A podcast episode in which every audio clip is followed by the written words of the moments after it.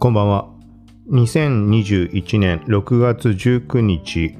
夜20時頃の収録です。今回は Twitter にツイートしたものを拾い読み回収という感じで話を進めていこうと思います。はい。いろいろと多分ピックアップすべきものはあったんだけど、ちょっとこう箇条書きでリストアップしきれていないので、えー、と今回はちょっと明確にあの把握してもらいやすいように Twitter の検索を日付してとかして期間限定で、まあ、URL、はい、用意しているのでそこから飛んでもらうとここから話していく内容を順番に追いやすいと思います。はい、普段だと例えば2日後に聞いた人とかだとタイムライン飛んでもらってももうそもそも最新の状態って全く違うものになってしまっていると思うのではい、モーメントにまとめるとかっていうのも過去に試したことあったりするけど、まあ、割とそれは手間になってしまうので、はい、まあ、そういうツイート、検索のコマンドを使って指定をしてあるもの、これのリンクを概要欄に貼っておきます。はい。まあ、全部触れるわけじゃないので、スルーするものもあると思うんだけど、見てもらいながら聞いてもらうと、より把握はしやすいんじゃないかなと思います。この番組は、コーキチ T が SNS、テック、ガジェットの最新情報を独自の視点で紹介解説していくポッドキャスト、聞くまとめです。ながら聞きで情報収集に活用してください。はい。ちょっとまだ、え、ー、と、話す内容って決めていないけど、今後はチャンネル機能側の話も冒頭で触れながらいこうかなと思います。はい。まず、6月15日に、Apple Podcast がサブスクリプション機能と合わせてチャンネル機能っていうものを追加しました。はい、これざっくり説明すると、複数の番組を一つのグループにまとめて、そう、それで一箇所で、え、ー、と、まあ、その複数の番組に簡単にアクセスができるようになっているみたいな、そんな感じの新機能です。はい。で、そこに今聞いてもらっている聞くまとめっていうものと、他に3番組入れてあります。はい。まずチャンネル名は聞くまとめプラスとしてあるので、はい。まあ、耳辺の聞くまとめとだけ覚えておいてもらえれば把握はしてもらいやすいんじゃないかなと思います。はい。で、他の3番組に関しては、一つは声に偏る世界線っていう名称で、音声配信というか音声メディアとかそういうところ用の最新ニュース用に用意をしてあります。ただちょっとワードプレス起点での配信になっていて、もろもろ手間がかかるところがあるので、はい、あんまりニュース系配信できていなくて、この番組の方で話をしていました。なので今後はちょっと切り分けながらやろうかなっていうところです。はい。で、一つ配信しようと思っているものがあるので、まあ、さっき言われたチャンネル機能に関するところで思うところがあって、サブスクリプションをボーナスコンテンツみたいなものを追加してみたいけど、なんかアンカーの件が絡むものなのかみたいなのをちょっと試した配信がありました。結果的に失敗だったので、この番組で実は流したんだけど、すぐに削除しました。はい。アンカーは全く関係なく、Apple Podcast の配信者管理画面に音声をアップロードすることによって、ボーナスコンテンツは追加できるみたいです。はい。まあ、せっかく撮った音声なので、それは声に偏る世界線側で、後で配信をしようと思います。ワードプレス起点なので、記事形式になっているので、そこで、えっ、と、今回画像を追加するようなことはないと思うけど、まあ、ブログ形式になっているので、今後配信してた時っていうのは、もうセットで見てもらえる、聞いてもらえるような感じになると思うので、Apple Podcast 上ではもちろん音声だけにはなってしまうけど、はい。まあ、一つ配信予定です。はい。で、合わせて声に偏る世界線に関しては、現在、チャンネル機能のからの流入によって、フィーチャーしていただいたって言って正確かちょっとわかんないんだけど、多分フィーチャーしてくれたんだろうなって、この前もちょっと触れたけど、っていう状況でランキングとかっていうのが一気に上がっています。対して再生数ってなんかあんま変わってないような気がするので、ちょっとなんかよくわかんないんだけど、はい、その件に関しても、このチャンネルに入っている4番組すべてランキング自体は上がっていました。はい、なので、その状況とか、まあ、どんな変化があったのか、みたいなところを声に偏る世界線の方で話す予定です。はい。ちょっと長くなってしまったけど、あと2番組、1つ簡単に済むものだと、読まないブログっていう名称にしてあるものがあって、これはワードプレスのメインブログ、コキチ -t.com っていうインスタ、ツイッターとかの最新情報をメインとした、そういうブログに書いた記事を自動で AI が読み上げて配信をしているものです。すべて自動なので、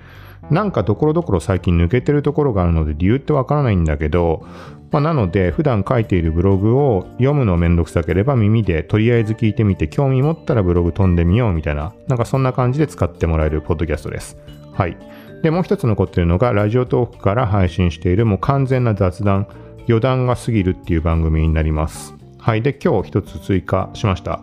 ツイートをしたもので、なんかね、大豆のビーフ、ビーフじゃないな、大豆ジャーキーみたいなやつ？2種類ぐらい食ってみました。そう、それについて、まあ、感想を、まあ、だらっと話して、ノートもそれは書いてあるので、はい。まあ、いずれも今話したものすべてチャンネル機能から飛べるので、はい。チャンネルの URL に関しても一応概要欄貼っておきます。はい。この概要欄に貼ったリンクは、どこのポッドキャストから見てもらっても確認できるので、はい。まあ、というところで、ちょっと結構時間取ってしまったけど、今後何か配信した時、サブチャン、サブ番組の方で、その時は冒頭でちょっと触れていこうかなと思います。はい。で、もう一点、今回カバー画像、このエピソードのカバー画像がもし、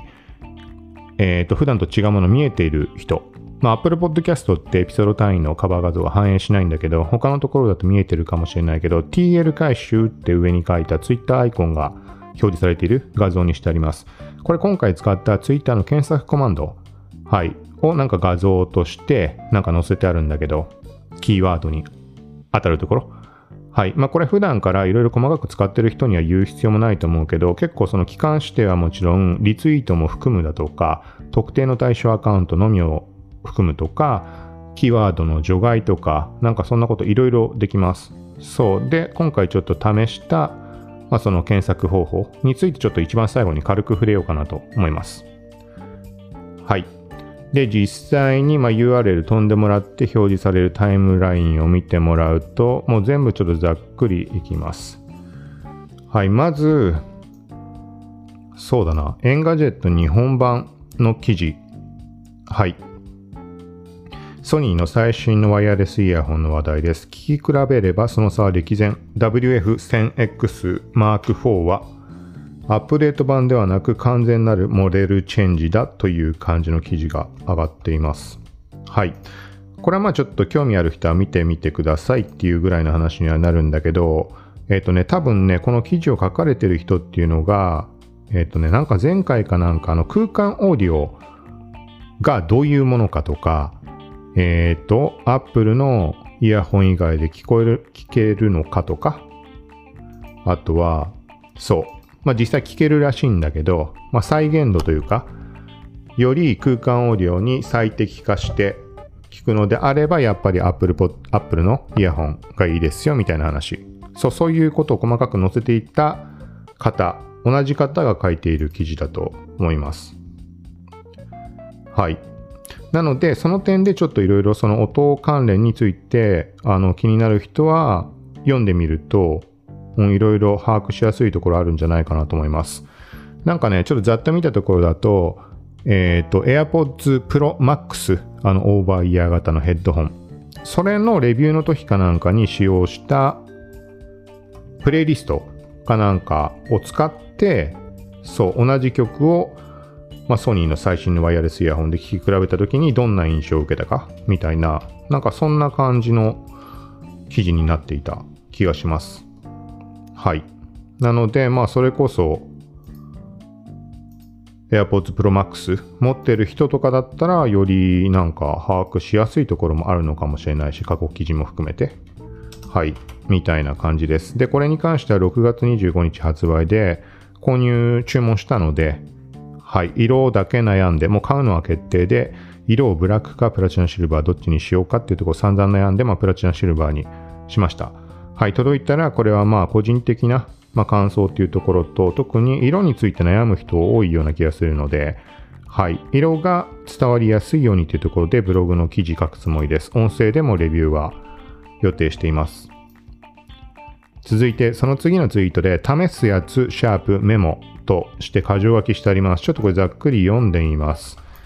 えっ、ー、とね、いろいろちょっと興味深いものというのもあったりして、ちょっとね、完全に把握できてないものもあるんだけど、まずは、えっ、ー、と、この後ツイートの中でも触れると思うんだけど、ツイッタースペースの音声データのダウンロードっていうのをちょっと試しました。はい。ちょっとここ細かいところ後で触れます。もうざっくり言うと、あれだね、ライブ配信した音声は、あの自分でダウンロードすることができますよっていう、そういう状況です。実際の音声ちょっとまだ確認できてないんだけど、はい、とりあえず細かいところ後で触れます。どんな風にやるのかとか。はい、続いて箇条書きしたものが、これなんて言うんだろうな、文章でいいのかな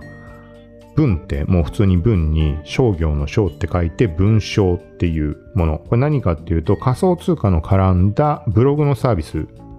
てことになると思います。はい。前からちょこちょこ触れているリンクスっていうテレグラムっぽいようなサービス。みんなでグループチャットをしつつ手数料無料で即時でビットコインの送金がし合えるみたいなサービスになっています。そう。仮想通貨触れない人はあんまよくわかんないかもしれないけど、こうやってすごいことなんだよね。手数料もなしで即時で送金し合えるってこと自体が。はい。で、まあ、テレグラムって言ったけど、ざっくり言うと、まあ、LINE の、まあ、グルチャとか、そんな感じのものを連想してもらうと、まあ、遠からずなんじゃないかなと思います。はい。で、そこの、えっ、と、なんだろう、関連性は絶対あるはずなんだけど、同じ会社が作ったサービスって言い方なのか、どういう言い方してるかわかんないけど、密接に関連性のあるサービスとして、この文章っていうブログサービスが生まれています。多分ね、課金形式のもので、ちょっと触ってみたんだけど、あのノートの購入ってあるじゃん。ノートの課金コンテンツ、データ販売みたいな。なんかあの感じのサービスです。で、支払いがビットコイン、サトシビットコインのちっちゃい単位って考えてもらうと伝わりやすいかな。サトシっていうのがあって、それで支払いをするのかな？はい。なんか実際に管理画面を見たと見てみたところ、文章を書く欄と、あとは、まああれだよね、みんなに見える部分、前の説明にあたるような、そういう文章を入力するところがあって、で、読みたい人は購入してもらうっていう感じの、そういう感じになると思います。だその決済が、そのサトシ、仮想通貨が必要ですよ、みたいな、はい、で、もう一個続いて、さっき冒頭でもちょっと触れたアンカー。このポッドキャスト配信アプリの投稿をするときに3種類タイプがあるんでね。普段ってもうフルエピソードみたいな全配信みたいなのしかやってないんだけど、そこにボーナスコンテンツとかトレーラー、予告みたいなのが選択できるんだけど、試したことって一回もなかったです。で、それをちょっと試してみました。まあ、試すことってしたらもう実際に試したんだけど、そう思ってたちょっと思惑があったんだけど、Apple Podcast のそのサブスクにつながる何かかなと思ったけど、全く違いました。はい、これは、あの、さっき言ったみたいに声に偏る世界線っていうそっちの方を後で音声、明日かなんかにアップするつもりなので、そっちで話しています。はい、続いて、これなんだろうな、読み方、ハイドでいいのかな？ヒデではないよね。えっ、ー、とね、なんか変な記号みたいな感じの記載なんだけど、まあ、HIDE みたいに見えるようなサービスです。ちょっと今これは軽く調べながら、はい、話をしようと思います。仮想通貨をやっているような人じゃないとわかんないかもしれないけど、DeFi、DeFi っていうものがあって、なんて言ったっけ？分散型金融だっけ？違ったっけ？嘘かな？俺もそんな詳しいわけじゃないので、なんかそこの絡むサービスだと思います。これもね、おそらくブログサービスなんでね。あ、ここを見ると分かりやすいかな。えっと、まあ、無料で使えて永続的に、えっと、まあ、収益源になるような記事が書ける。なんかそんなサービスってことかね。うん。まあでもこれもおそらく、当然仮想通貨が絡んでいるので、何か決済絡むなんかだと思うんだけど、一応今ざっくり見てみると報酬体系としてステーキング報酬っていうものとあとは記事投稿での分配報酬。はいちょっとこのぐらいにしておきます。これ以上は専門的に多分なりすぎると思うのでステーキングとか。ステーキングとかそのあたりっていうのは一応なんだろうなこの前触れた中でもちょっと話したけど触れているところであります。えっ、とうん。まあ、仮想通貨で利益を上げる方法の一つ。っていう感じなんだけど、はい、これは実際に試したらちょっと話をしてみます。また別で。はい。で、もう一つ箇条書きしたの。これは、まあ、あんま関わりない人の方が多いと思うけど、Adobe Stock の無料提出みたいなのとしてあります。なんか Adobe Stock、その写真販売に関して、えっ、とね、まあ、要は Adobe Stock 側がクライアントに対して無料提供するサービス、そこに提出を自分の素材を提出しませんかみたいな案内が表示されていたっていう話です。で、これは当然今、今までっていうのは1枚売れればいくらっていう形式だったものが、もう、あのね、先払いでお金が入ってきて、あの、その後お金がもらえない。要は一定期間の買い切りみたいな感じになるのかね。例えば1年間の契約だったとしたら、例えば100枚の写真をもうその対象としたら普通に買ってもらうことはできない。だから1枚今日売れたからいくら入ってくるとかそういうことはもうなし。で、そこに対しては先払いでお金を払いますよっていう記載になってました。はい。なので、えっ、ー、と、まあ、どっちがいいかっていうのは自分の売れ行き次第とかそういうのもあると思うんだけど、Adobe Stock やってる人は管理画面チェックしてみると、その案内出てるかもしれないです。続いて、ここはちょっと、えー、っと、気になったもの、商品。ライフハッカー日本版の記事です。対象年齢18歳以上、大人向け飾れるレゴアートで在宅勤務の息抜きを。はい。多分2020年かなんかの記事なんだけど、そうだね、7月の記事。えっ、ー、とね、レゴのブロックを使って、まあ、絵みたいに、ドット絵みたいなものを作って飾れるみたいな感じだと思います。はい。えっ、ー、とね、レゴも、このなんかパズルっぽいものとかっていうのも特に興味は個人的にないです。特にレゴに関しては、なんかいっぱい製品って出てるじゃん。けどなんかあれはね、まあぶっちゃけあんま良さってわかんなくて、興味を持ったことって一度もないんだけど、子供の頃は触ったことあるかもしれないけど、そうでもね、この製品に関してはちょっと惹かれるものがあって、なんだろうね、ドット絵っぽさなのかな。でもドット絵もどっちかって言ったら嫌いなんだよな 嫌いというかその、あのー、なんていうのかな、レトロなものっていうの避けがちというか、うん、懐かしい懐かしいって言ってるその感覚を、なんかあんまり好んでないというか嫌いというか、わかんないけど、でもなんかこれはね、写真見てもらうとわかると思うんだけど、ドット絵好きな人にはもうたまんないと思うし、なんかすごい惹かれるものがあるんだよね。うん。はい。そう。まあ、ドット絵みたいなのをパズルみたいな感じで、レゴのそのブロックというか、それ組み合わせて作っていくって感じだと思います。はい。で、これ、まあね、ちょっと一応興味湧いたので、えっ、ー、とね、公式のページに飛んでみました。そしたらちょっと面白いなと思ったのが、なんかね、オリジナルのサントラみたいなのがセットになってくるんだって、これ。そう。で、それを聞きながら、この作る時間を楽しみましょうみたいな。なんかその感じはすごいいいなって、ちょっと思いました。うん。すごい惹かれるところがあるなと思って。だから本当にあれだよね、大人向けっていう感じだよね。まさしく今このポッドキャスト配信をしているってところもそうだし、聞いてくれている人に関しても、ね、そう、そういう音っていうところには少なからず興味はあると思うので、なんかだからこれは興味持つ人多いんじゃないかなと思って。はい。ただし結構限定されてます。その絵柄というか。アイアンマンとハリー・ポッターのなんとか。ハリー・ポッター一作目しか見てないかあんま知らないんだけど、ハリー・ポッターのなんかその、なんていうのかな、出演キャラとかのそういう感じじゃなくて、なんだっけな、なんか変なんだったな。見たこともなかった。あの、好きな人は多分わかると思うんだけど、と、あとは、えっ、と、マリリン・モンローの絵みたいなのとか、ビートルズ？スター・ウォーズ。だから一応あれだよね、人気どころを狙ってはいるんだろうね。あ、と、アイアンマン。はい。残念ながら、これも特にね、今言ったジャンルで惹かれるものって特にどれもないんだよな。そう、だから、個人的にはまあもし買うとしたら、なんとなく絵のタッチ的にマリリン・モンローのやつか、もしくはアイアンマンかになるかなっていう感じです。ただこれね、えっ、ー、とね、まあ大人向けってなってるだけあって価格が高いです。1万ね、7000円ぐらいしたかな。ものによるのかもしれないけど、たまたま目に入ったやつだと1万7000円ぐらいしました。はい。まあというところで、なんかそうだね、パズル的なもの好きな人とか、あとレゴ自体が好きな人っていうのは、えっ、と、この絵柄が気に入れば、うん、と聞いてもらってるっていうところからしてさっきも触れたけど、その何かを聞きながらっていう耳から得る、うん、世界観っていうのは多分ね、うん、好きな人が、うん、これ聞いてる人は多いんじゃないかなと思うので、はい。まあ、ライフハッカーの記事と、うん、あとは製品ページももしかしたらリンク、時間あればちょっと貼ります。続いて、これもタイトルのみにします。これいつも読み方がわかんないんだよな。IGN Japan ゲームのニュース関連のメディア。未発表のアランウェイクリマスタードと PC 版ファイナルファンタジー7リメイクがエピックゲームズストアでリリースされる可能性浮上。はい、となっています。まあ、この前触れたみたいに FF7 に関しては、えっ、ー、とまあ、本当にあの初代の時の当時の話になってしまうけど、まあすごい好きでした。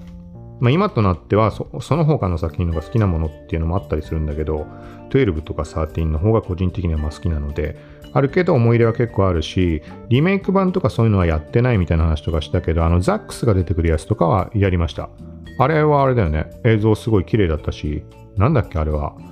ハードは。なんか手で持ってやるようなちっちゃいタイプの何かだった気がするけど、3DS じゃないし、ビータじゃないし、なんだっけか。普通に、あれか。PSP だっけ？あれだったかね。わかんないけど、すごい、あの、楽しんでやった記憶あります。だから PC 版とかってなるってことは、なんか例えばグラフィックが向上するとか、そういうことはあっておかしくなさそうなので、うん、個人的にやるかやらないかっていうと、うん、やりたいけど PC でってのはちょっときついなっていうところがあるので、うん、まあ、ちょっとこれもリンク貼っておくので興味ある人はチェックしてみてください。続いて、これ、まあ、フォローしてる人次第だと思うんだけど、なんかね、すごいここ数日ぐらいに、クワイエットプレイスっていう単語をめちゃくちゃ目にしました。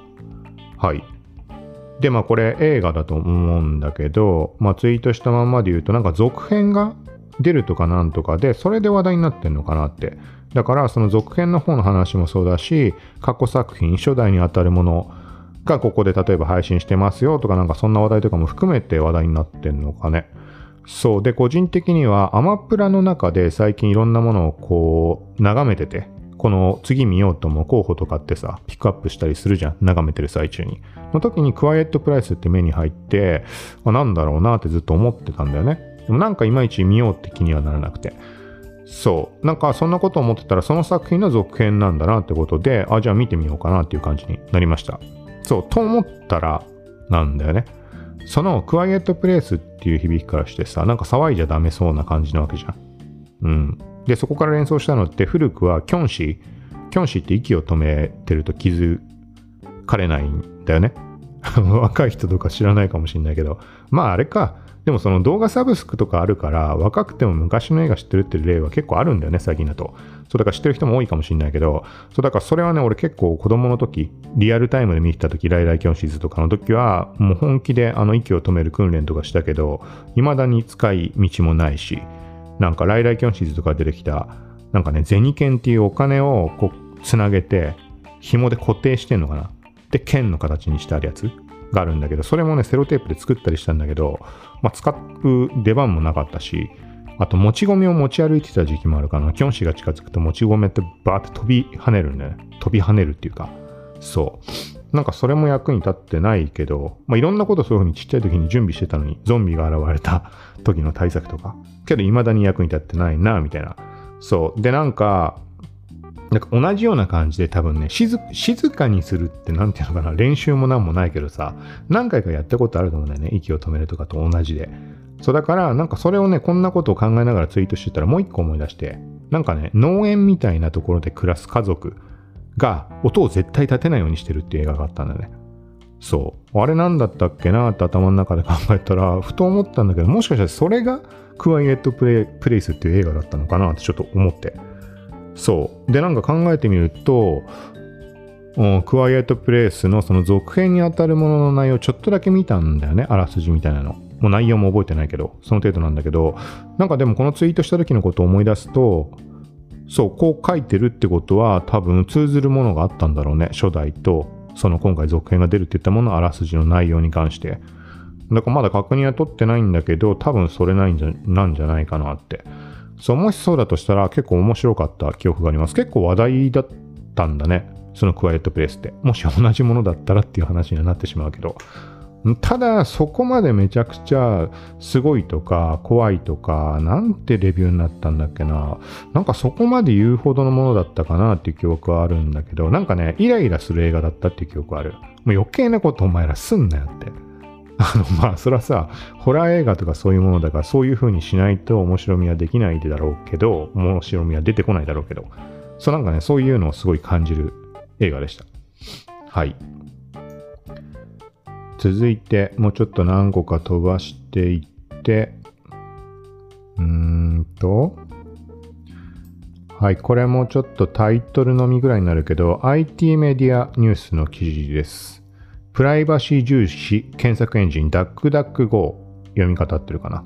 収益は年間1億ドル以上、1億ドル以上の調達もという話です。はい。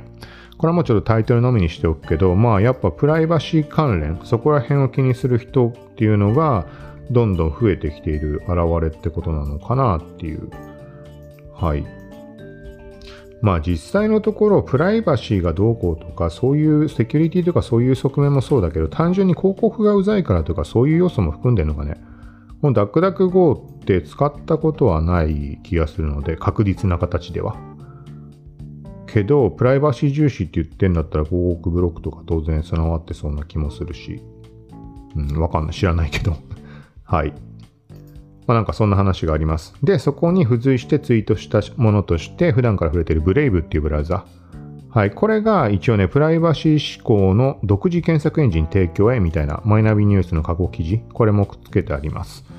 はい、なんかね、独自検索エンジンどうこうって話は Brave Search だっけな。少し前から上がっていて、何のことだかってあんま把握できてないんだけど、はい、まあこれも記事一応リンク貼っておきます。後でこの Brave の件は触れます。別件で。はい。続いて、ちょっと Oculus の話ざっくり触れておきます。前回の配信かどっかで触れたけど、 Brave、Brave じゃない、 Oculus の最新アップデート V30、バージョン30っていうことになるのかな。これが間もなくというか、昨日だかちょっと前から公開っていうふうに正式に発表がありました。で、これいつも発表あっても、その反映するタイミングって、あの人それぞれなのかね、すぐは使えるようにならないんだよね。うん。で、これが結構重要そうな機能として、えっ、ー、と、ちょっと書いてあるまま読むと、マルチタスクと iPhone 通知プラスブラウザとか組み合わせたら結構快適そうな気がするんだけど。はい、これどういうことかというと、オキュラスの中でマルチタスクっていうのはできませんでした。1個のアプリ開いたらもう1個のアプリだけ使い続ける。で、ホーム画面というかホームの空間があるんだけど、ホーム空間上で例えばアプリストアみたいなメニューも開けます。ただこれもアプリストアのメニューを開いたらもうそれしかできない。例えばアプリストアのメニューの横にブラウザぐらい開いておきたいものじゃん。ブラウザでなんか調べながら、例えば、このアプリのレビューがどうかっていうのを、外部のブログとかそういうところで調べるために、YouTube でも何でもいいけど、そのためにブラウザを開いておいて、そっちでチェックしながら、アプリストアの方もこう見ていくみたいな。そのぐらいやりたいところだけど、それもできないんだよね。えっと、一応、まあ別に簡単にブラウザは開けるので、ブラウザ開いて一回閉じてまたね、見ればいい話なんだけど、まあ割と厄介。はい。で、これが多分、えっと、映像は公開されてたんだけど、ちゃんとあの明言はされてないけど、3ウィンドウ開かれてました。はい。だからそれを同時に VR 空間上で開いて、こう並行作業ができるみたいな感じだよね。多分。そう、それが V30 で実装っていう話です。で、他にも2種類ぐらいなんか機能があったのかな。なんかね、えっ、ー、とね、ボイスチャットっぽい何かの機能が1個上がっていて、もう1つは AirLink って呼ばれる PCVR を無線でできるようにする機能。これが V29、1個前か2個前で追加されました。けど、それが初代の Oculus には多分対応してなかったってことなのかな。 Oculus Quest 2だけが対応で。それが初代の方にも、まあ、使えるようになるみたいなアップデートっぽいです。はい。で、ツイートの中で他に触れているものが、オキュラスメニューのホバー表示、はてな、プラス iPhone 通知も便利そう。はい、これどういうことかというと、えっ、ー、とね、どこまでがテスト機能でテスト機能じゃないのかわかんないんだけど、まあ、テスト機能っていうのがいろいろ用意されていて使えたりします。多分テスト機能でホバー表示って言って、例えば Amazon プライムビデオとかを見てるときに、今まではそのホーム画面にあるようなメニューを見るときって一旦 Amazon プライムを一時停止してホームの空間に移動する必要がありました。多分ね、多分だけど、どこから切り替わったかわかんない。なんとも言えないんだけど、それが Amazon プライムを見ながらホバー表示して、あの空間の中にその Oculus のホームでしか見られなかったメニューを表示したまんま Amazon のプライムビデオを見ることができる。はい、みたいな感じになってます。で、さらに V29 前回で追加された機能として iPhone の通知を Oculus の空間内に表示するっていうことが可能になりました。これは Oculus にもともとあの備わっている通知の欄があるんだけど、ホームの画面に行かないと見られないもの、これも。そう、そこって例えばアプリストア、 Oculus のアプリストアからの通知もそうだし、例えばメッセンジャーとかで誰かから連絡が来た時もそこの通知欄の中でタブをあの切り分けて見る感じになります。そ、そこに iPhone からの通知が表示されるようになった。そ、これはすごいいいなと思って。そう。で、さらにその通知欄だけではなく、新着通知が来た時っていうのは、他のアプリとか開いてる最中も多分表示されます。あの iPhone とかで上から通知って出てくるじゃん。一時的に。他のアプリを開いてようが。そう、あれと同じ感じ。別のアプリで別の空間にいたとしても、通知だけは多分見えるんじゃないかな。もしくは、そのさっき言ったホバー表示で Oculus のホームのメニューを出すっていう設定をしたときに通知も見られるようになってるってことかもしれないけど、そう、これをやると何が起きるかっていうと、ちょっとここも書いてあるままを読むけど、映像作品とか見るときに現実を切り捨てる一定の覚悟が必要だったけど、良い感じにリアルに気を散らしつつ見られそう。これどういうことかというと、VR ゴーグルの場合って、例えば映画見ようってなった時ってもう目をそらすことができないんだよね。あの、物理的な話もそうだし、例えばスマホがちょっと気になったから見ようってなった時って、ゴーグルを外さなきゃいけない。まあ、ずらすとかでもいいけどさ。そう、そういうことが必要だし、だからちょっともうがっつり見るぞって決めてみるかしかなかったんだよね。それがさっき言ったホバー表示で通知も確認できるってとこからして、ちょっとそのエリアは邪魔にはなってしまうけど、出しておけば、あの映像を見つつ、通知が来たらそこにもちらっと目もやれるし、必要に応じてゴーグルを外せばいい。そう、これは割と快適なんじゃないかなと思います。はい。まあ、本気で見る作品であればね、そんなことせずに、がっつり、まあ、見るべきだと思うんだけど、せっかくだから。はい。これがまあ V30 まだ反映していないので、えっ、ー、と、あ、後半に言ったまあ通知に関してはもう大丈夫なんだけど、えっ、ー、と、そこに、要はマルチタスクが、あの、組み合わさったらより快適なんじゃないかなって。VR 空間に結構居続けるにあたって、えっ、ー、と、まあ、快適さが上がるというか、はい。物理的に頭にくっつけてるとか、こう押さえつけられてる、締め付けられてるような感じがあるから、それがね、ちょっときついんだけど、それプラスで今までは使い勝手が悪かったのがあったので、そう、仕事的なことをするにしても。けど、結構これで改善されるんじゃないかなというところで、これはいろいろ試してまた話をしようと思います。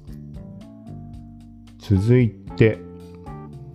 あとはちょっとと SEO 関連でスワイプトゥビジットっていうものについてこちらこちら触れてるけど、これはまあスルーします。はい。まあちょっと触れると、この前話したところで、アンプ表示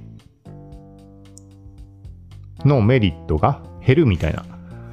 なんかその今まさしく6月の Google のコアアップデート、この検索アルゴリズムの変化というか、まあ、順位が変動するようなタイミング、もうそのアップデートは完了したって話だったと思うけど、はい、そこに加えて、え、ー、と、ページエクスペリエンスだけがなんかまたその他にもいろいろ変更があるんだよね。8月末までに完了するっていう話なんだけど、そう、そこのどっちのページエクスペリエンスの話だったかな。今までは検索結果上にニュースが表示されるとき、トップニュースとかトップストーリーって呼ばれるものは、 AMP の中からしか、 AMP 対応しているサイトの中からしか選ばれないっていう話だったみたいです。これがそうではなくなるってことで、まあ、アンプじゃなくても、アンプのメリットがちょっと減ったなみたいな話っていうのが上がったりしていました。そう。でも、このスワイプトゥービジットっていうものはアンプの特徴の大きな特徴の一つになっているので、これをメリットと言っていいかわからないんだけど、一応機能面で考えると、普通のサイトには使えないものが使えるっていうことになります。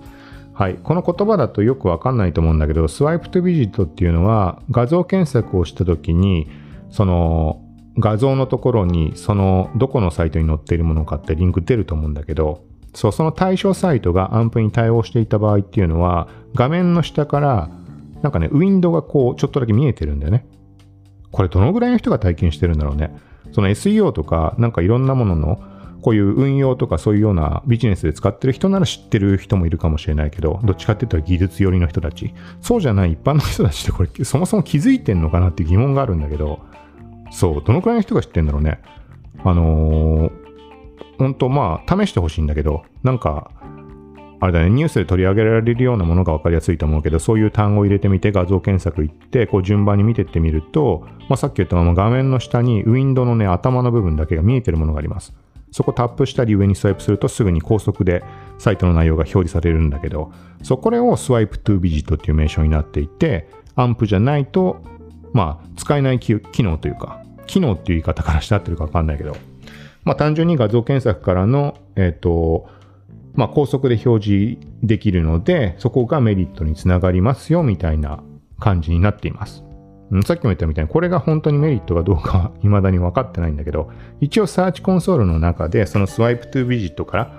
のアクセス、流入がどのぐらいあったかっていうのも測定はできるようになっています。はい、だから逆に言うと、まだアンプ試したことなかった人、で考えてた人なんかで、まあ、使ってみようかなっていう人だったら、一応そういうメリット、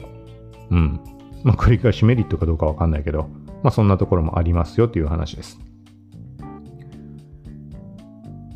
その他、さっき触れたブレイブっていうブラウザの話ちょっとだけ触れておこうと思います。これは仮想通貨関連の人たちか、クリエイター関連とかっていう人たちがもしかしたら興味持つかもしれないというところで、まずこのブレイブっていうブラウザは、えっ、ー、と仮想通貨で仮想通貨でまあお金を稼げるブラウザみたいな感じです。と、プライバシーとかセキュリティ重視なブラウザなので、基本的に広告ブロックっていうところ、うん、そこを特色としていて、まあ、その結果、高速表示が可能なブラウザっていう感じになっています。だから広告嫌いな人とかっていうのには、まず単純にそれだけでもメリットはあるんじゃないかなと思います。で、この収益化の方法っていうのが、まあ、仮想通貨バットっていうものを採用しているんだけど、例えば普通の一般の人たちが利用する場合っていうのは広告をブロックしたことによってその代わりブレイブ側が用意する安全な広告を閲覧してそれでバットをもらうことが可能です。広告閲覧報酬みたいな感じ。はい。で、これを収益を受け取るにはビットフライヤーっていう日本の仮想通貨取引所の口座の開設が必要なので、なんかあんま簡単には済まないよね。多少なりともあの手間はかかる。うん。口座の開設自体は、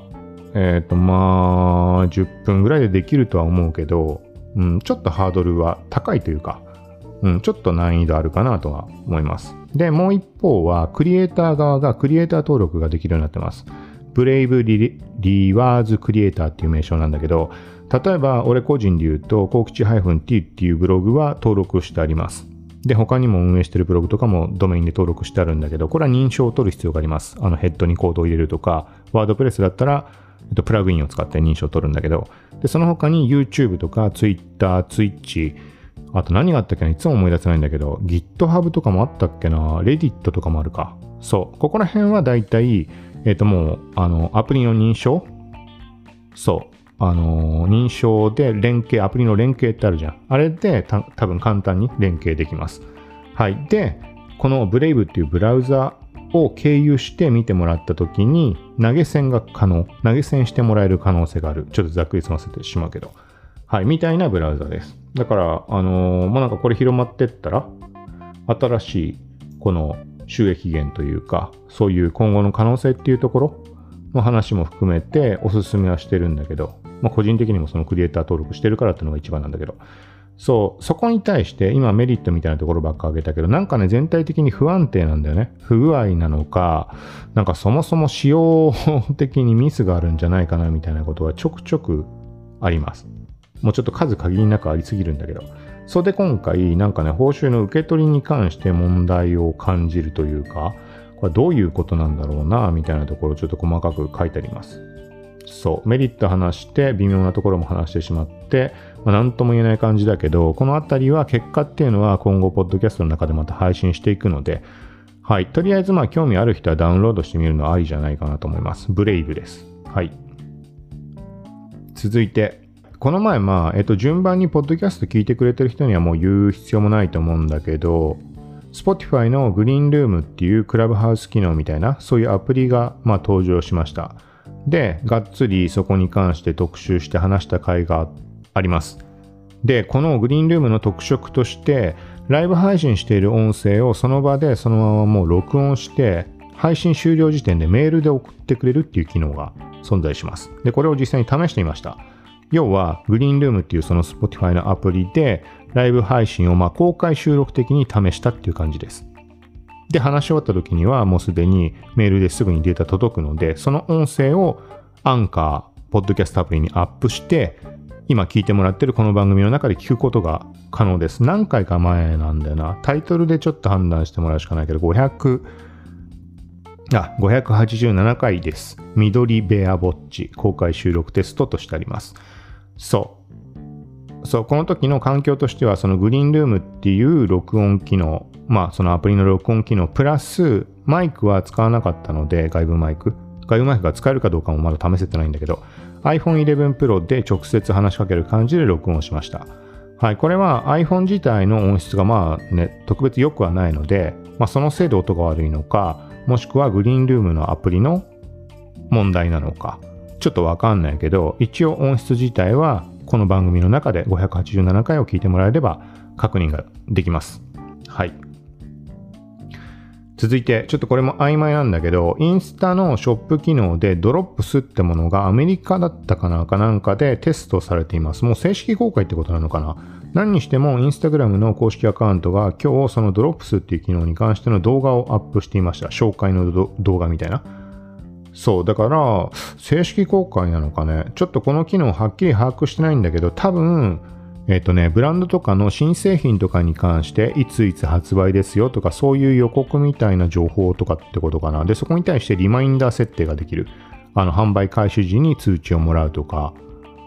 うん、だったような気がします。ちょっとこれは気になる人はドロップスでちゃんと調べてみてください。ニュースメディア出てると思うので。はい、ものすごい曖昧な記憶です。今回のこのドロップスっていう機能の話プラス、もっとね、はるか前にその、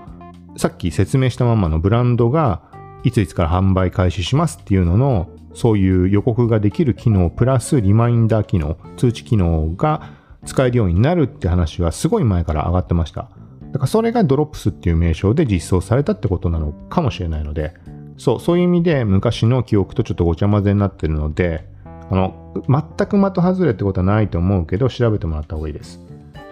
はい続いてこれもさっき後で触れるって言ったものの Twitter スペースの音声データのダウンロード機能。はい、そういう言い方でいいかな。はい、これまさしくさっきのグリーンルーム、Spotify のクラブハウスミト機能みたいなアプリ、アプリか。そう、グリーンルームと通ずる部分というか、さっきの話につながるところでもあるんだけど、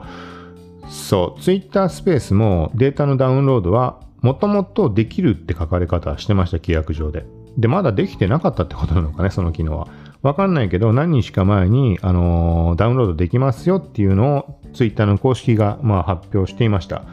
で、これはちょっと厄介で、どういうことかっていうと、ツイッターもインスタグラムもそうなんだけど、そのアカウントのデータを全部ダウンロードすることっていうのは可能です。まあ、バックアップって意味合い、ざっくり言うと。はい。で、そのデータのダウンロードの中に音声データが含まれていますっていう案内でした。はい。これ、ちょっと記事を書こうと思って、えっと、まだね、ダウンロードしたその音声データの確認が取れていないので、公開はしてないんだけど、えっと、一応手順とかも載せた記事下書きにしてあります。なので、これは後で公開します。また別のポッドキャストの配信の中で言うかもしれないし、あの、準備ができたら、今回の配信のキャプションのところにもリンク貼るつもりなので、はい。まあそんな感じで、このね、ダウンロードっていうのは設定画面をこう潜っていくと、今ちょっとざっくり話してしまうけど、まあそのアーカイブのダウンロードっていうのがあって、そもそもダウンロードして届くメールで準備ができましたってなるまでに結構時間がかかるんだよね。最長24時間ってなってて。で、昔初めてその機能が実装された時にも記事は書いてあるんだけど、その時どんぐらいかかったのかね？めちゃくちゃ時間かかったんだよね。で、今回も12時間ぐらい経過してようやくメールが届きました。で、実際のデータの表示を見てみると、約6ギ ,6 ギガの ZIP ファイル。そう。で、iPhone でやろうとしたんだけど、いや、無理かなと思って、無理かなって無理ではないけどさ、そうパソコンの方がいいかなと思って、ちょっとできてまだいないです。そう。で、これダウンロードするとどういうことかっていうと、HTML 形式に現在なっていて、なんかね、まあ Twitter っぽい見た目で確認ができるんだよね。あのーなんか例えば過去のツイートの履歴とかもそうだけど、ボタンとか押していくと、例えば何の項目あったかわかんないけど、えっ、と、例えばお気に入り、ブックマークに追加したものとか、あくまで例えばね、とか DM とか、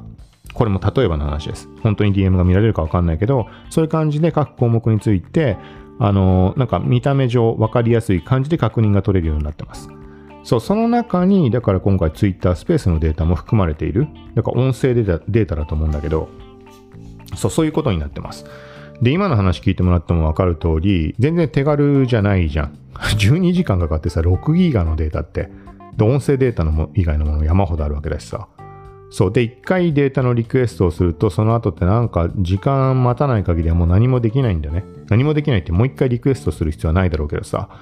そう。みたいなことで、もうまさしくさっきのグリーンルーム、Spotify のクラブハウスアプリ、グリーンルームって、もうライブ配信終わった時点でメール届くってさっき話したけど、本当にね、えっ、ー、と、まあ、話した長さによったりとかってあるかもしんないけど、あの、すぐ本当にメール来ます。この前、このポッドキャスト内で試しに、あの、データアップロードしたって言った時も、多分ね、そんな数分かかったかかかってないか。終わった時にはもしかしたらもう届いてたかもしれないし、長くても数分でも届いてました。多分15分ぐらいの音声データ。はい。なので、そういうところを考えると、うん、ポッドキャストにも流用とかって考えたら圧倒的にそのグリーンルームだなと思います。例えば、クラブハウスって最近触ってないからわからないけど、えっ、ー、と、ね、別撮りをしておくとかしかないよね、きっと。そう。だから、その面では、まあ、圧倒的にグリーンルーム。で、あれだ、今回の配信も別に公開収録ですればよかったのか。誰も聞かなかろうが関係は、まあ、ないので、単純にね、あ、もし聞いてくれてる、聞いてくれる人がいれば、それはそれでいいしさ。ね。なんか、なんか配信してる人がいるなと思って聞きに来てくれて、多分そっちの画面の人たちに対して何か言ったりとかっていうことはないと思うんだけど、単純に喋ってるだけだと思うんだけど、で、そこをきっかけで、このポッドキャストの方を聞きに来てくれるとかもあるかもしれないし、うん、逆に言えばもちろんね、今現時点で日本人ってかなりほぼほぼいないような状態だと思うので、逆に言えば本当にそっちに人が集まってなんか聞いてくれるような状況になればそれはそれでありだと思うし、うん。まあ、なんかそういう側面はグリーンルームのメリットだと思います。これは関連リンクとしてグリーンルーム使った時に、えっと、使い方というか、どんな感じかどんな仕様かっていうものをまとめた記事があるので、それをリンクを貼っておきます。続いて、まあそうだね。そこに関して結構ツイートをしているかな。はい。うん、あ、そうだね。今、ツイート見ないで言っちゃったけど、まあ結構そこら辺、何個にも分けて、うん、ツイートしてるっぽいです。はい、続いて、なんだろう、これは。ソーシャルメディアトゥデイがなんか YouTube ショートに関して記事が上がってるけど、リミックス機能とかの話かな？なんか書かれてるね。映画はあんまわかんないので、タイトル判断だけで言うと、なんかリミックス機能っぽいものがどうこうって話かなみたいな。あとは、ショートのアナリティクス。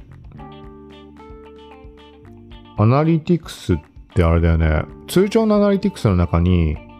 ああれか、単純にリファラというか、どこから流入があったかでショートって出てるだけだったっけか。なんかショートに特化した感じのデータってのはなかったっけ？最近触ってないかわかんないけど、なんかそのあたりに関わるところじゃないかなと思います。これはまだ個人的にも確認ちゃんと取れてないので、メモ的に後で見ようと思ってツイートしたものだと思うので、と一応リンク貼っておきます。気になる人はチェックしてみてください。はい、続いて。なんかこれはもう単純に映像？あの世間話的にするだけなんだけど、ロイターが投稿していた動画で、感染収束願い高さ57メートルの観音像に巨大マスク、福島県。はい、これはなんか映像的に、うん、なんか興味深いというか面白いなと思って。なんかね、その作業員みたいな人たちがロープ頭のとこにくっつけて、そこよじ登ってって、マスクをつけるみたいな映像。そんながっつりした映像ではないんだけど、うん。はい。これも、まあ、じゃあ動画の、動画というかツイートのリンク貼っておきます。まあ、この銅像を見ると、あのね、これね、個人的に前話したことあるけど、えっ、ー、とね、東京湾カノンって知ってる人ってどのぐらいいるのかね？関東圏の人だと多少知ってんのがね、その千葉県にある東京湾カノンってのがあって、富津の方に。あのね、あの、なんて言っていいんだろう。めちゃくちゃホラースポットというか、どういうことなんだろうな。あの、観音像の中に入っていけるんだよね。めちゃくちゃでかい。そう。螺旋階段登ってって。で、なんかね、どこがどう繋がってんのかわかんないっていうか、ちょ、ちょっと迷路じみてるというか、そういう要素があって、で、プラスね、なんか謎の規制が聞こえてきたりとか、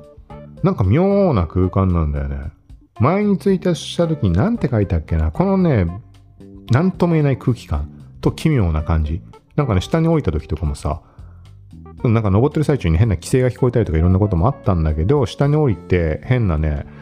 なんていうのかな、先がちょっと見えないようなところの角を曲がったら なんか鎌を手に構えたおじいさんみたいなのが、こうぼーっと立ってたりとか、なんかそういう変なことがたくさんあるの そう、これ言ってもらわないとわかんないと思うんだけど、めちゃくちゃなんかそういう意味で興味深い。そうそう。で、ツイートした時に言ったのは、その不気味さというか、その変な雰囲気、空気感が、あの、ナイト・シャマラン監督の映画だったっけ？ビレッジじゃねえな。なんだっけな？ビレッジじゃなくて、もう一個似たような名前。なんかおばあちゃん。おばあちゃんとかおじいちゃんの家に孫が行くやつ。ビレッジに似た名前、なんつったっけ？ビレッジはあの別のやつだもんね。そう。まあなんかその映画に漂うナイトシャマラン感なのかな。だから、あの場所が。そう。で、すぐそばに心霊スポットっぽいものも、ね、ちょっと謎なんだけど、そのね、トンネルがあって、その東京湾カノンにたどり着く手前に、トンネルが絶対あったんだよね。はるか昔の話なんだけど。そう。で、トンネルがあって、そこの中で止まってクラクションを鳴らすと、なんか霊が出るとか、なんかそんな話だったのかな。で、あの当時試したかどうかちょっと覚えてないけど、ま、何にしてもそのトンネルがなかったんだよね。最後に行った時何年か前に行ったんだけど。そうなくて、あれって思って、で、いろんな人に聞いたの、その件を。トンネル前あったよねとかって言っても、いや、知らないみたいな答えが返ってきて、めちゃくちゃ有名なとか絶対あったはずなんだよ。もちろんネットで調べれば答えわかると思うんだけど、なんかリアルな人たちに聞いた限りは、なんかね、そういう曖昧な感じ。そこからしてもなんか全て、その、ナイトシャマラン感というかそういうのがある気がして、そう、あれはなんかそういうの興味ある人とか、あの、そのフッツの方だと例えば有名なのだと多分、のこぎり山とか有名だよね。うん。そう、そっちの方。あの、地元が木更津の方とかそっちの方なので、そう、あっち方面に行く機会あれば、なんかついでに行ってみるのありなんじゃないかなと思います。はい。まあ、あくまでそういう類に興味がある人であればっていうところで。はい。続いて、コインポストの記事です。仮想通貨関連のメディアです。NFT 要素を取り入れたエンジン採用の FPS ゲーム、コンカ登場へ。はい。エンジンで読み方いいのかな？仮想通貨でなんかあるよね。そう、みたいな話上がっています。NFT で外観を変化みたいな感じになっていて、うん。そんな細かいことは出てないかな。なんかそのぐらいしか触れられていないけど、まあちょっとこれは気になるなというところで。NFT に関してもあれだよな、何個かのプラットフォームでその登録とか済ませてあるんだけど、結局出品できていない状態なんだよね。その、なんていうの？そのさ、例えば仮想通貨とか興味ない状態からであればもう割り切ってやってしまえると思うんだけど、その一応仮想通貨って昔から触れているものであって、なんていうの、イーサリアムをね、簡単に動かしたくないというかさ、いろんな絡みって、今まあ、ね、めちゃくちゃ下がってしまったから逆にやりやすいタイミングであるんだけど、ちょっと前までってめちゃくちゃこうガツガツ、ね、仮想通貨バブル、でかいバブル第2弾みたいな感じだったわけで、2017年以来の。そう、その状態でそういうものに使えるかなっていう疑問もちょっとあったんだよね、個人的には。別にそこのメリットも NFT 側のメリットもでかいと思うし、あの出せる、出すべきものというか、ぜひ出したいなと思うようなものっていうのもコンテンツとしては持ってはいるんだけど、そんなのでちょっと早くやんなきゃいけないなと思いつつ今に来てしまっていますという感じです。ちょっとこれは近いうち試そうと思います。はい。続いて、なんかこれも、まあなんかエンタメ関連というか、はい、雑談的なものだけど、なんかね、机にのオフィシャルグッズアカウントがツイートしていたものがちょっと気になって、なんかね、めちゃくちゃでかい、直径62センチの、キングダムハーツのシャドウ、あの黒いやついるじゃん、アリンコみたいな。あれの頭のクッション がね、なんかちょっと気になって、4950円税込み。なんかこれちょっと欲しいな。ねえ。ねえっていうか、なんか悪くない感じなんだけど。まあ実際買うかっていうとなかなか手を出す類ではないと思うけど、必需品でもないしね。けどなんか割と気になるなっていう感じです。この類だとプレミアムバンダイでいっぱいあの出てたんだよね。あの、ただのクッションじゃなくてさ、膝の上に乗っけるやつだっけ？なんかふざけた感じの、ちょっと何があったかって覚えてないけど、いっぱいなんかその出てるような気がするんだよな。はい。で、続いて、ブレイブ関連の話題。これ公式のブログの記事が上がっていました。何、何日か前。6月11日か。そう。まあ、ここからしても、さっき言ったことの、なんか裏付けになるんじゃないかなっていうところもあるんだけど、一つの記事が報酬、ん？保留中の推定報酬額の一部調整について、まあなんか誤った表示になってしまっていましたみたいな感じです。まあそういうのって何のサービスでもあると思うから別にそれだけであればまあそういうこともあるよねぐらいなんだけど、まあさっきも言った通りにブレイブってすごいそういうこと多いんだよね。そう。で、日本の公式ツイッターアカウントっていうのも存在はしているんだけど、なんかいつからか動かなくなってしまっていて、で、前に、えっ、ー、と、この前触れたけど、問い合わせをして、結局その問題が解決するまでに1ヶ月以上かかった。ただ結構細かに連絡くれたりしたから、全然嫌な感じとかってなくて、むしろありがとうございますでしかないんだけど、そう。で、そのね、サービスのえ、ー、と、母体になってるのは日本ではないわけで、だから、まあそういう絡みもあって、日本のスタッフで対応する人ってのは多分大変なんだろうなと思います。ただ最後に連絡して、なんかやり取りした時に言ってたのは、5月から一応日本人対応用のスタッフというかチームが用意されるみたいな話だったのかな。そんな感じのことは言っていました。そう、でもまあツイッターの方は動いてないな、みたいな。だから今回この記事で上がっている、えっ、ー、と、もう一個なんか上がってるものもあったりするんだけど、うん。なんこの辺りに関しても、そうだよね。日本人のスタッフの対応はできるものの問い合わせとかそういうのに関しては。ただ、大元のサービスの問題っていうところはその人たちのせいでも全然ないわけで、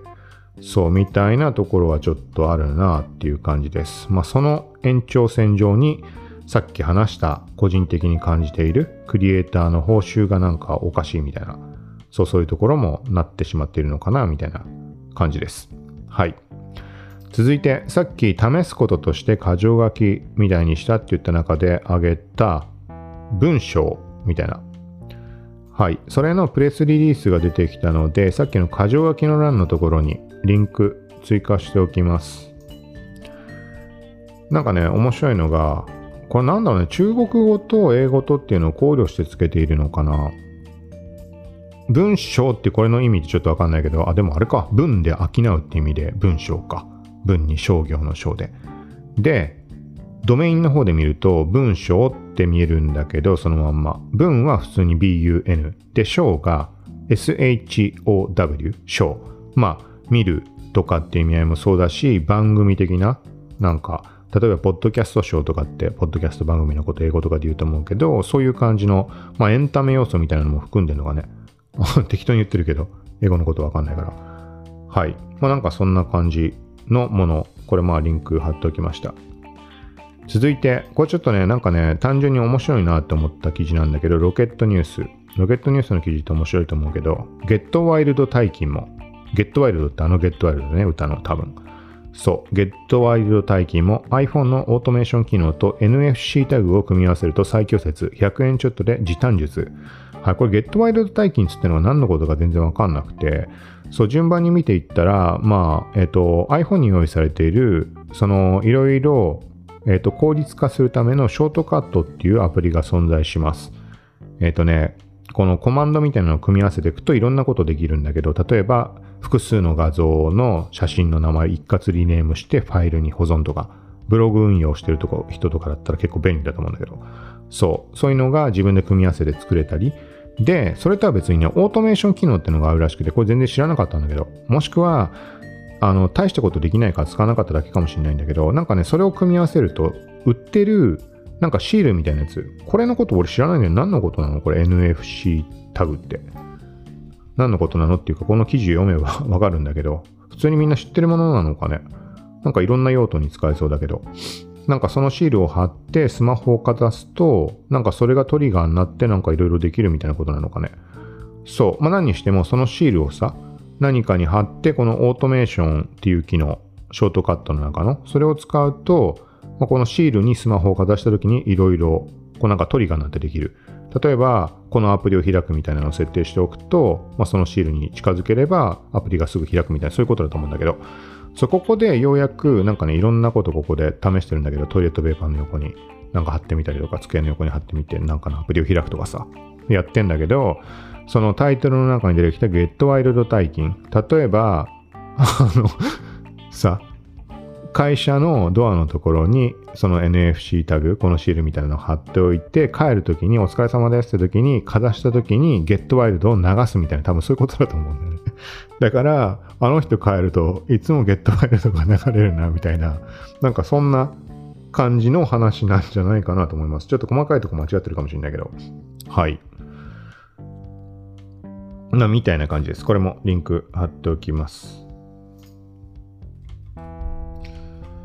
その他、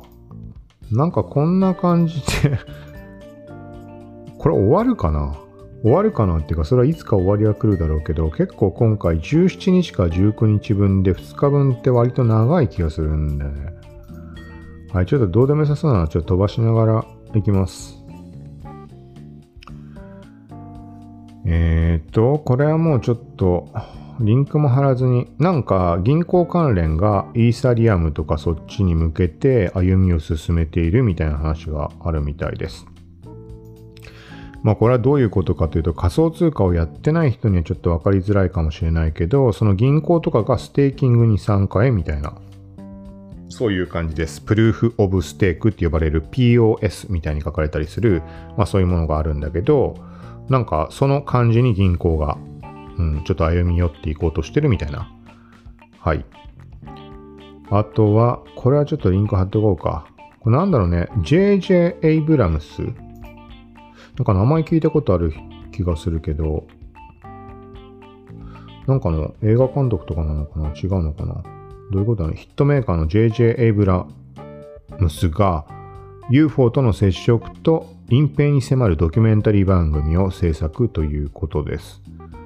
はい。うん、ちょっと気になるね。その、ざっくり言うと最近ってさ、その、アメリカ政府というか、あれは空軍とかそういう話だったっけ？が、えっ、ー、とまあ、何年か前かからかもしれないけど、その UFO に関する目撃情報とかっていうのを、なんだっけ？なんかちゃんとしたファイルとしてファイルみたいなのを作成してどうこうとかなんかそんな話だったっけ？まあ要はこの前もニュース上がったけどそういう機関で働いた人が UFO は実在するっていう発言をしたっていうのもテレビとかでもニュースになったんだねその件。そう。なんかそういう絡みがあるからっていうところでそのあの 裏側に迫るみたいなドキュメンタリー番組っぽいです。まあ個人的にはそういうの好きなのでうん。ちょっと気になるなっていうところです。続いて、あとはこれももうリンクも貼るつもりもないけど、GAFA 規制法案を来週23日に採決へみたいな話も上がってるみたいです。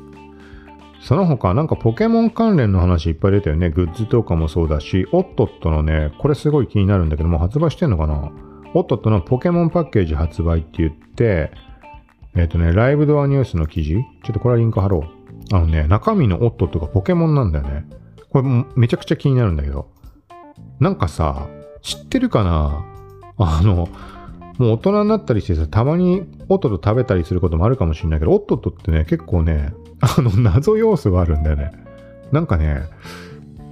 結構昔2年前ぐらいにノートに書いたんだけど、その子供の頃のことを思い出してさ、思い出さなくても今もまあ勝手にそうしてしまうんだけど、オットットの中身をさ、こう一個ずつ取り出して何の形か確認してこう並べていくんだよね。子供の時もそうやって食ったんだけど。で、同じものが被ったらそれは食べてしまうみたいな感じで食べてた。それを懐かしみつつ、久しぶりに買って食べたことがありました。そしたらね、箱の裏側に、なんつうのかな、なんかレアキャラみたいな感じのことが書かれてたのかな。そう。で、えっ、ー、とね、出てくるかなとか思いながら食べてくじゃん。出てきたものもあれば出てこないものもあるんだけど、どこにも載ってないものがあるんだよね。出てきて。なんだっけな、ちょっとね、曖昧な記憶で思い出さない、思い出せないんだけど、なんかとにかく興味深いそういう要素はある。で、そんな中、今回ポケモンの形をしてさ、おっとっとっつってさ、これ何個も、なんか何パターンも種類あんのかな ?70 種類とかだったっけな？なんかすごいことになってて、これはちょっと買ってみるしかないな、みたいな。といっても逆に言うと、そんなに全部のポケモンなんて俺知らないからあれだけど、なんかこれ結構楽しいんじゃないかなと思って。で、なんか他にもいろいろポケモンの多分、えっ、ー、と、なんかいろいろ話題になってんだよね。で、これが何かっていうと、何の絡みでかっていうと、多分新しいゲームの話なんか上がってました。全然把握してなかったんだけど、ポケモンユナイトみたいなやつかな。で、それが、えっ、ー、とね、スイッチ版が先に発売みたいな話で、で、スマホ版も出るっていう話、2ヶ月ぐらい差がった気がします。スイッチを買うってことは多分ないと思うから、ちょっと、でもな、早い段階でやりたいな、みたいなところでちょっと考えてる最中です。そう。で、一応期間限定で先行体験もできるって話で、7月から配信開始ってなってね。うん。ポケモンユナイト。どういうゲームかすらあんま把握し、あ、あれだ、オンライン対戦だ。5対5で戦うポケモン初のチーム戦略バトルゲーム。そんな面白いに決まってるでしょ、これ。あれと同じだ。あの、FF7FS。FF のバトルロワイヤルの FPS が面白いに決まってたのとも 同じだよね。もう絶対こんなもの面白いに決まってるから。はい。ああ、でもな、そのためにな、スイッチ買うっていう選択はないよな。ああ、でも早くやりたいなっていう。うん、スマホ版9月。っ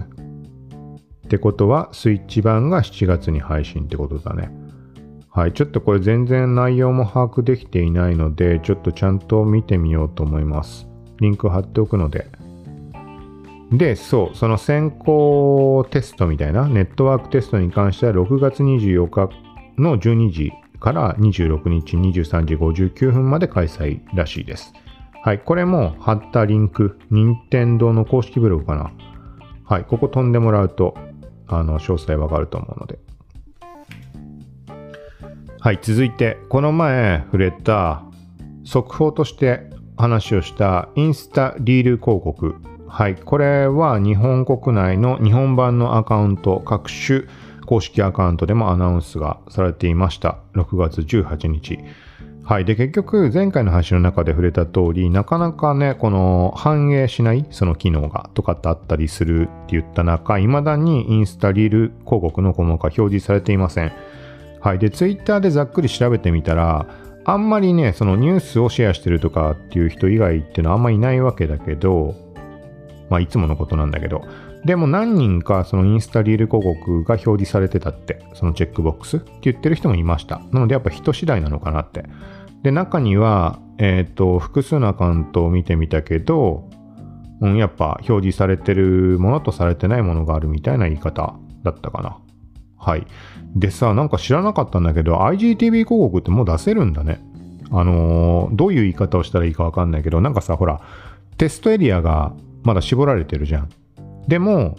ちょっとこれ言い方合ってるか分かんないけど、例えば IGTV 広告の出稿はできるけど、そこのエリアに該当する人のコンテンツ内にしか表示されないってことなのかね。逆？逆かな？ちょっとわかんないけど、そう、なんかそういう考え方あるなと思って、ちょっとこれは試しに配信してみようと思います。あのー、対象って、まあそのインスタのアカウントにもよるんだけど、試しにやるぐらいであれば、海外ユーザー対象の、えっ、と、広告を出す、なんていうのかな。うん。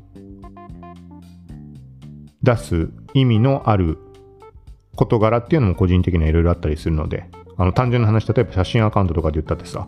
あの、グッズ販売用に広告打つとかだったりだし、まあ、単価が安いからそれだとあれだけど、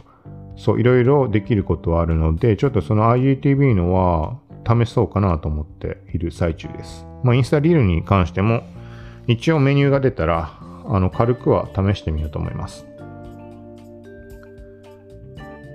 そっか。これもじゃあ、リールのリンク。まだ実際のところ触れてないから大した情報じゃないけども、基本的なあの内容を載せただけのものだけど、書いた記事、リンクを貼っておきます。ちょっとブラウザがおかしいな、なんか。続いて、まあ、どうでもいい話だけど、あの、コナミの公式アカウントのおはようコナミますがすごい好きなんだけど、あれ毎朝言ってるわけじゃないんだね。なんか今日気づいてしまって。あ、そういえば昨日おはようコナミますって言ってのを見て、ちょっと嬉しくなってリツイートをしたんだけど、そう。で、今日ちょっと楽しみにしてたら、多分言ってなかったんじゃないかな だから毎朝言うわけじゃないのかってちょっと残念な気持ちになって、で、よくよく見てみると、おはようコナミますって言ってる時は、カッコでコナちゃんってなってるんだよね。だからコナちゃん担当者が、あの、ツイートするときにはおはようコナミますって朝言うってことだろうね。そう。だから、ちょっと、あれかな。あの、おはようコナミますってつぶやいた時があったら、おはようコナミますってこれからは必ずリプをしていくことにしようかなと思って。なんか結構ね、それリプ送ってる人いるんだよね。そう。それ繰り返したら、毎朝こういうふうに、ね、おはようございますを見ることができるかもしれないし。続いて、ちょっとま、あの、合わせて、ちょっとこれもポケモンの話です。ポケモンキッズ信用地方ガラル地方編が10月に発売。食玩の話です。食玩ってなんかあの、ラムネとかガムとかくっついている、いるような類のことをバンダイの製品に言うんだけど、そう、このシリーズね、集めたいよね。めちゃくちゃこれ集めたいかな。例えば、ワンピースとか、ジョジョとかで言うと、アニキャラヒーローズ？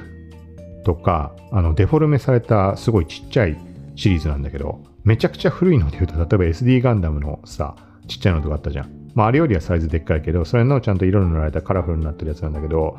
そう、ポケモンとかってさ、なんか何かを集めようってなった時に、とんでもない数あるじゃん。っていう時に、リアル、リアルっていうか、あの、ある程度のサイズのものっても集めるのって困難だと思うんだよね。だから食玩のチャチいけど、こう数揃えてスペース取らないみたいな、うん、これはもう本当にね、最適なんじゃないかなと思って。だからこれもね、うん、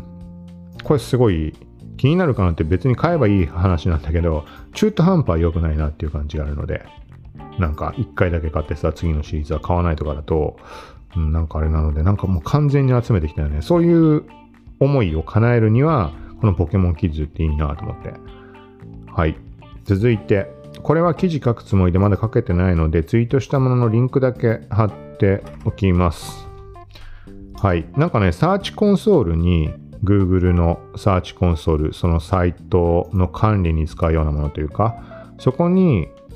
サーチコンソールインサイツみたいなものが加わったみたいです、ベータ版として。ちょっと前ちょっと結構話題になったけど、そう見てみたらこれめちゃくちゃわかりやすいなと思って。あの、サーチコンソールはまだマシだけど、例えばアナリティクスとかってすごい細かいじゃん、項目とか。もうわけわかんないぐらい。そう。で、個人的には、まあ必要な時に扱ったりするけど、基本的にあんま見なくて、例えば、えっ、とまあ、ブロガーというか、アフィリエーター方向の人だと理解してもらえるかもしれないけど、そのさ、アフィリエイトだと、なんていうの、説得して買ってもらう必要って結構なかったりするんだよね。説得して買ってもらうんであれば相当あの単価の高いものってなると思います。で、何のジャンルでも、例えば YouTube にしろさ、Twitter にしろさ、何が一番重要かっていうと、まず最初にアカウント設計っていうところで、ターゲット選定と何のジャンルに特化したアカウントにするかっていうのがすごい重要だと思います。で、その時に、これアフィリエーターの人とかじゃないとあんま伝わんないかもしれないけど、圧倒的に売れるものを売るっていう、ここも大前提なんだよね、ジャンル選定として。だからそれが、あの、ターゲッティングも何も、その情報を配信していれば確実に見に来てくれて、その人たちが迷うことなく必ず買うっていうジャンルって必ず存在しているので、ざっくり分かりやすいもので言ったら、例えばアイドルとかさ、K-POP とか、あとアニメとかもそうなんだけど、単価は安いけど、とにかく爆発的に個数が売れる。そう。そういう感じの、あの、やり方をしてる人たちは理解してもらえると思うんだけど、あの、アナリティクスなんても見る必要もないんだよね。こんな細かい分析なんて何も必要ない。だって来れば買ってくれるんだから。そう、みたいなのがあるから、そう、そういう感じの要素もあるので、そう、あんまアナリティクスって重視してない。ものによってはもちろんさっき言ったみたいに見るんだけど、そそんな中、このサーチコンソールインサイトってものはすごいわかりやすいなと思って。あのね、ざっくりとこの概要をすべてわかりやすくしてくれている。ちょっと今実際に開いて話をしようかな。スマホでもちゃんとね、見やすくなってるし、かなりこれはいいかなと思ってます。PC 版でも出てるね。PC 版で今初めて見たんだけど。えっとね、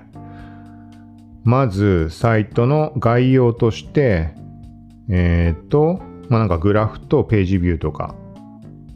まあ、滞在時間とか出てます。まあ、ここら辺は当たり前だと思うんだけど、で、その後に新しいコンテンツとして28日間のもの、最新のものから順番に3つピックアップされてるのかな。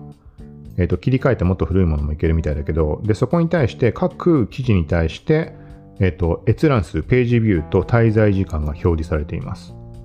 はい。なんだろうな。うん。で、最も長かったものに、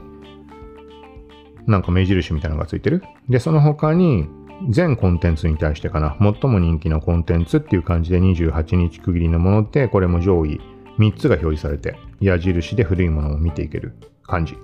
で、なんかこれは、なんかトレンドプラス何十パーとかなんかそんな表示も出てます。これもページビューと滞在時間が出ている。そう、今のだけでも結構わかりやすいと思うんだけど、そのランキングみたいに出るだけではなく、ページビューと滞在時間、滞在時間が出るってのはちょっとすごいなと思って。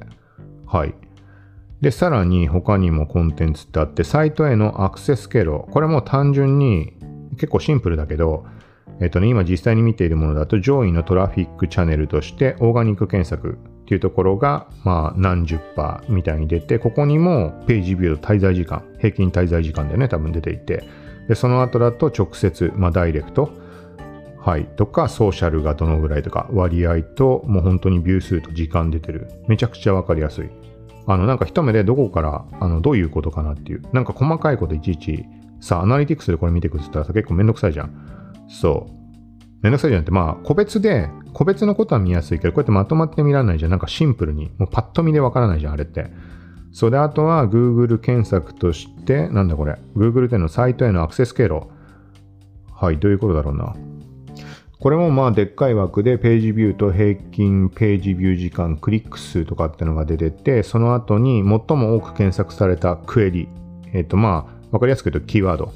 はい。っていう感じで、例えば、ここ出てるのだと、インスタ IGTV 表示されないみたいなので、検索結果平均順位が何位とか、何回クリックがあったかとか、これ期間どのぐらいで見てるんだろう？期間がわかんないな。どっかに書かれてると思うけど。はい。とか、まあ、ここで最近多いもので見てみると、まあ、話してたまんまだね。インスタ IGTV 表示されないとか、Twitter スペース申請とか、インスタ音楽保存とか、うん、インスタ、そうだね、インスタのリールとか音楽の保存みたいなのが結構あります。それがすべてクリック数と、うん、掲載順位が出てるのかな。はい。まあ、このあたりは、例えばサーチコンソールの中で、あの、見られると思うけど、なんかその中の上位に当たるとこだけピックアップしてくれて、こういうふうに順番に並べてくれてある。これがすごいわかりやすい。特にスマホで見た場合。で、他にも一応もう言ってしまうと、他のサイトからの参照リンクとなってます。あなたのサイトにリンクしているウェブページ、ウェブ上のページ？まあ、とりあえずこれもページビューとか滞在時間出ていて、トップ参照リンク、実際にここ並んでるものだと、ノートとスタンド FM とハテナってなってます。はてな、結構数値は低いからあんまあれだけどこれは。うん、もっと来てる場所ってあると思うけど、スタンド FM は割といいんだよね。はい。で、一番最後にソーシャルメディアとして、それぞれからのえっ、ー、と、閲覧数とかそういうとこかな。ここ並んでるものを見ると Twitter、Pinterest、YouTube ってなってます。ちょっとページ切り替えてみるか。その先 Facebook、ポケット、Instagram ストーリーズってなってるのどういうこと？インスタストーリーズ、ん？インスタストーリーズってあれ計測できんのか ?1 万人超えてるアカウントって俺持ってないからな。だからわかんないってことかね。リファラーでちゃんとわかるようになってるってことかね。出てるんだからそういうことか。で、それとは別にインスタも表示されているので、あとはあれだよね、l.instagram みたいなのもあるよね。はい。まあなんかそんな感じです。そう、今言った感じのが、そう、本当に簡単に把握できるから、これいいなと思って。うん。ちょっとこれは何だろうな。リンク貼るもなんもないか。これもちょっと記事書こうと思ってるので、今話した程度のことしかないけど、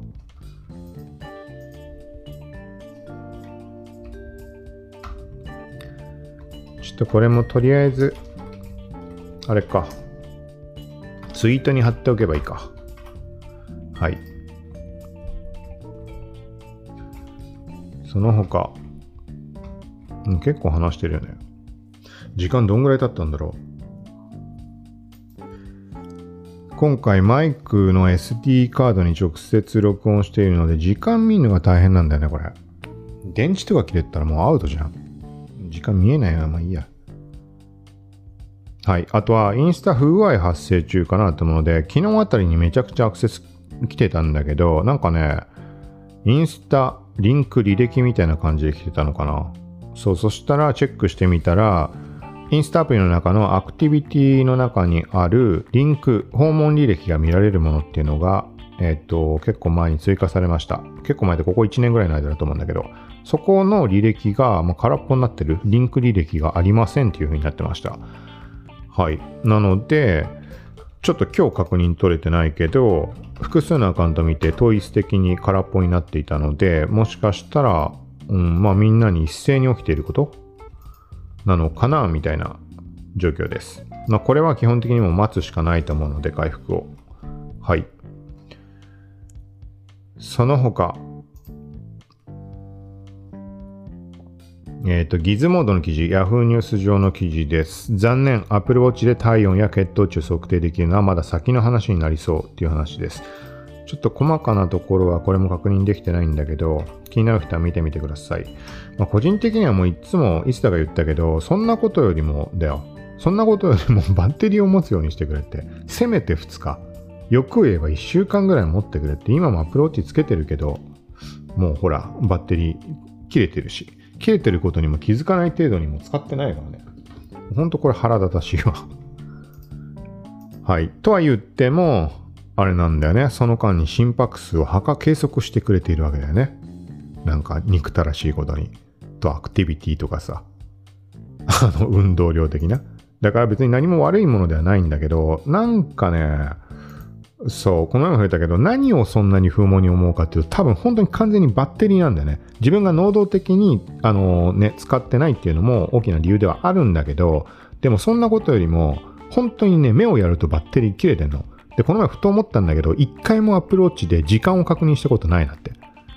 って思って、まあ時計と思ってないから、まあそれはいいんだけど、だからそうなるとさ、何の意味もないじゃん。だそこに対してバッテリーが多分、すぐ切れるっていうのは解消したら多分不満って、あのもう一気になくなるんじゃないかなって。特別メリットは感じてなくても、その間にいろいろ働いてくれてるなっていう、そこにメリットを感じることができると思うんだよね。そう。うん、けど、ちょっとね、このバッテリーの切れの速さはもう、だって何にも使ってないのに切れてるわけだから、これ活用してる人なんて全然持たないでしょ、きっと。そう、ちょっとそこが謎だなっていうとこで、アプローチ検討してる人は何かの参考になればと思います。はい。他には、うーん、これ結構どうなんだろうもうそろそろ終わりになるかなグリーンルームの話題が結構増えてきたので、グリーンルームに関しては、その書いた記事に割と後々ツイートしたものとかも情報載せているので、そこを見てもらうと結構わかるんじゃないかなと思います。多分そろそろ終わりかな。グリーンルームもインスタリール広告もいっぱい出てきたから。あとは、モグライブの記事です。ソーシャル VR アプリ VR チャットに日本サーバー実装ていう話です。はい。VR チャットも結局何回か試しただけで、なんか他のエリアに行ってみたりとかしただけで、なんか人と交流したこととかないからちょっとわかんないんだけど、はい、気になる人はちょっとチェックしてみてください。ああとはこれはゲームの話題です。協力型ゾンビ FPS バックフォーブラッドの最新トレーラー3種が一挙公開。10月に発売を控えた次期タイトル新着映像、対戦モードのデモ画像やプレイ可能なゾンビ、リルンとなって人間を蹂躙する場面も。はい、これはね、えっ、ー、とまあこれもハード依存があるからできるかどうかやるかどうかわかんないんだけど、すごい気になるなっていうものです。これ確か、あれだよね、レフト4デッドの、あ、そうだね、書かれてるね。レフト4デッドを開発した人たちによる作品ってことだよね。レフト4デッドってかなりハマってやっていたゾンビを倒していく感じのゲームなんだけど、あれ結構面白かったかな。でも今考えてみても、特にそんなに映像ってさ、結構映像ここだわる派なので、そこが気になってしょうがないみたいなことたまに言ってるけど、けど、レフト4デッドってそんな、あれだったんだよな。映像めちゃくちゃすごい綺麗みたいなリアルだったとか、そんなことはなかったんだよね。でもあれだけ楽しめたんだよな。かなりやったかな、これ。はい。その他、まあ、大きな話題だとあれだね。なんかあの、ライカが独自スマホみたいな話あったね。ソフソフトバンク独占販売みたいな。これ記事貼ろう、あの、書こうかと思って書けてないので、もしかしたらざっくり、あの、どっちかというともう予約、予約関連の話として載せるかもしれないです。はい。さらに、インスタグラムマーケティング JP。まあ、日本国内のビジネス向けのインスタ公式アカウントに当たるものかな。そこが、ツイートしていたものです。多分この前の F8 リフレッシュ、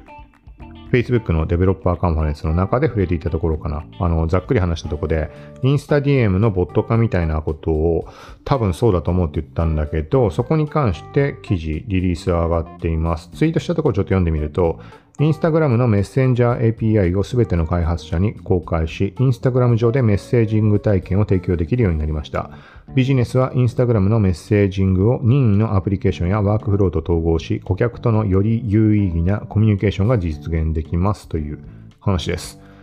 はい。これはもう完全に開発者寄りのものだとは思うけど、あ、あれだね、貼られてるリンクの飛び先も開発者向けカンファレンス F8 リフレッシュのまとめっていうところに飛ばされてます。はい。まあ、そのままこれはリンクを貼っておきます。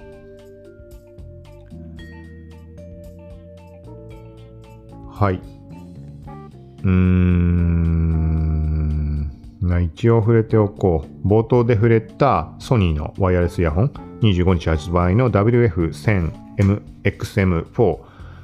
はい。これに関してのギズモードの記事です。多分、あれだよね。プラチナシルバーに決定するに至った言葉の魔力みたいに言った80年代の PC のみたいなベージュって書かれたのを見て急に惹かれたんだよね。っていうのがあって、それを書いてたのも多分ギズモードだったと思います。はい。で、あのー、記事を書いた人が同じ人かどうかってとこまでちょっとあの把握はできてないけど、ちょっと気になったところがあってってツイートをしました。タイトルがさらばすべてのワイヤレスイヤホン。WF1000XM4 のノイキャンは次のステージに移行したっていう感じです。で、引用で抜粋したところ、XM4 の圧倒的な静寂性があって初めて聞こえる音があり、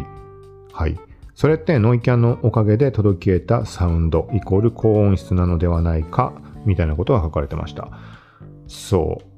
まあ言葉のまま、まあちょっと納得するところがあったので、だからこれが実際の音質ね、確認するのが楽しみだなと思うのは、前から触れてる通り、1700円だけどめちゃくちゃ高音質で、あの、ものすごい繊細に音が聞こえるって言っている有線ピアホン。はい。これ有線だから無線と比較していいものかわからないんだけど、逆に言うとさ、このソニーのワイヤレスイヤホンは3万3000円するわけじゃん。対して1700円だけど、めちゃくちゃ音のいい有線イヤホン、ピアホン。はい。っていう比較をした時にどうなんだろうなって。うん。これ有線は勝つに決まってんのかね？ちょっとわかんないんだけど、とかもし仮にだよ。あの、なんていうのかな？音の種類とかってのもあると思うんだけど、あの、このソニーのさ、この今回の WF1000XM4 で、ピアホンとまではいかなくても、それに近いような音をね、聞くことが叶うんであれば、本当にそれはとんでもないことだよね。今言う意味はないけど、聞き比べるまでわかんないけど、だから、そう、レビューに関しては、主には、この商品の色っていうところが伝わるように、プラチナシルバーがいいか悪いかみたいな。ので記事は書くつもり、写真を撮ったりするつもりなんだけど、そこプラスで有線ピアフォンと比べてどうかっていうのは一個個人的な基準としてあります。音楽のこととかも音の良し悪しっていうのは全くわかんないんだけど、とは言ってもここ1年の中で何個かイヤホン切り替えたりしてきて、で、今ようやく初めてある程度の高価格帯に当たる、そう、イヤホン初めて購入したので、そう。で、そんな中、個人的な高音質だって呼ばれるものはこれだって、あの、まあ、認識をしたものが有線ピアホンだったので、そこがベースになってるので、そう、そこと比べてどうかっていう。だから他の人も例えば3万3000円するイヤホンって買うってちょっと勇気がいるって場合は、ちょっと余計な出費にはなるけど、有線ピアホン2000円ぐらいでまあ買えるので、そう、それを買って、俺が言ったレビューに対してそれで興味、ね、湧いた人いれば、まず有線ピアホンを買ってみて、そこと比較して、俺が何て言ってるかってとこは判断材料になるんじゃないかなと思います。そもそも有線ピアホンがさ、好みじゃなければ、そこでアウトなところもあるかもしれないし、はい、まあなんかそんな側面でも、はい、話をしたり、記事を書いたりできればと思います。はい。あまだちょっとがっつりしたのが残ってたな。もうざっくりいこう。えっと、一応公式発表として、インスタの地図検索機能が正式公開になりました。はい。で、これはちょっと情報をくっつけていくと、キリはなくなってしまうんだけど、ざっくりちょっと話をしていくと、まず2020年の12月時点に、えっと、テスト中のアカウントとして、まあ、記事を書いたり、ポッドキャストの中でも結構何回も触れてると思います。で、なんかトラベル、インスタトラベル機能がどうこうだとか、いろんなことを話したらね、東京プロダクトチームが、えっ、と、日本の方で、日本向けに、あのー活動を開始、まあ、東京オリンピックを目処としていたってところはあると思うんだけど、で、そこの絡みで、えっと、ガイド機能もそうだったっけかあれは関係なかったっけかまあ、そもそもガイド機能っていう今のまとめ機能、あれは当初トラベル的な要素、そういうところを目的として作られた機能みたいな話でした。そう。で、そこプラスオリンピックを、このね、予定して東京プロダクトチームが動き出しているってところって、当然世界中の人たちが日本に来るわけで、その時に、このマップ機能がどうこうとかさ、宿泊施設がどうこうとか、テーマパークがどうこう、ランドマークがどうこうってのは絶対にあの重視する場所の、あの、ポイントなわけじゃん。そう、そういう意味でガイド機能とこの地図検索機能、地図検索機能はもう割と最近の、まあ去年の年末なので、そう、その当時は話してなかったと思うけど、そう、みたいなところがあって、いろいろ触れてたところがあります。で、それがようやく実装になった。で、さらにまた別件で、えっとね、今回の地図検索機能が実装、あの、正式公開されてからってちょっと、なんかまあ、あんま触ってないんだけど、ざっくり見た感じだと、そのお店とかのさ、営業時間とか価格帯とかが出てるんだと思うんだよね。そう。そこって、あの、設定がちゃんと可能ですよって曖昧なものが出てる場合は、その、なんだろうな、えー、っと、まあ、その、お店でも何でもの所有者というか、そういう人たちが、Facebook 上から多分申請できるはずです。ちゃんとした正確な情報、紐付けができる。はい。これはちょっときっちり調べられてないのでわかんないけど、多分そうだと思います。はるか昔に書いた記事。2009年の3月4日に書いた記事ちょっとこれ古すぎるけど一応貼っておきます。何かのヒントにはなるかもしれないので。まあ、昔の記事だし、その当時の時でも完全に把握して書けたわけではないので、多分ね、当時、あのー、海外メディアも含めて、海外メディアはちらっと上がったかな、日本国内では多分この情報上がってなかった気がするんだよな。そこから時間経過してね、もう2年経ってるか、その間のどこかで触れたメディアがあったかもしれないけど、あとはまあ本格的にあれだよね。あの、インスタを仕事として使ってる人たちはもうすでに、まあ分かってることだと思うけど、ざっくり言うとさ、あの、えっ、ー、とね、えっ、ー、と、ビジネスプロフィールじゃないな、ビジネスプロフィールじゃない。なんつったっけ？ローカルビジネスページみたいな感じ。も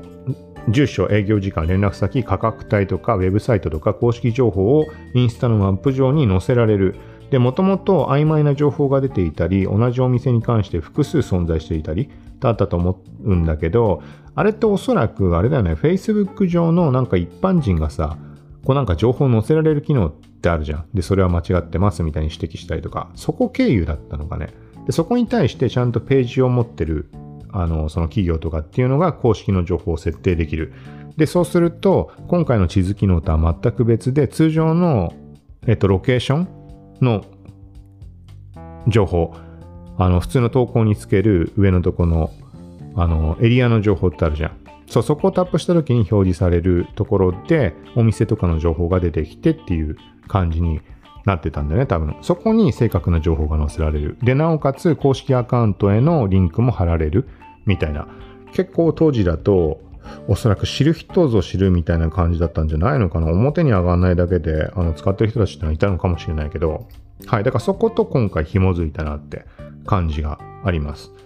うん、ちょっとすごい把握しづらいと思うけど、ここはだから、あの、力入れてやるべきところだと思います。その、デリバリー注文とかさ、そういう方面の機能とかもあったりするから、まあ、飲食店とかだとそういうの把握して使ったりすると思うけど、まあ、今予約機能とか、ね、意味なさないかもしれないけど、うん、今後ってとこも含めてかなり重要な機能になるんじゃないかなと思います。うん、ちょっと全然ちゃんと説明できてないけど。はい、その他、Twitter の投稿しようと思ったけど、やっぱやめようとした時に削除しますかっていうのと、下書き保存みたいなメニューと、さらにフリートに追加っていう項目が、手持ちのアカウント一部で表示されていたけど、これがメインアカウントとかも含めて表示されました。これはもう前から使えたものなのかもしれないし、わかんないけど、まあ、個人的には今回、あの、観測できたところなのでっていうところで記事は少し前に書きました。はい。これもリンク貼っておきます。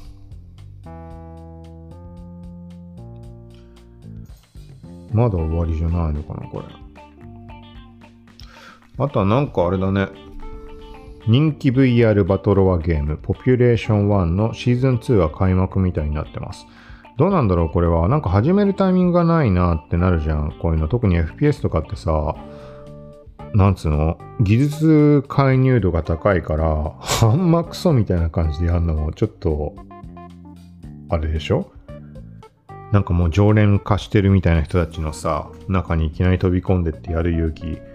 はちょっとあれだなって、しかも VR だし。そ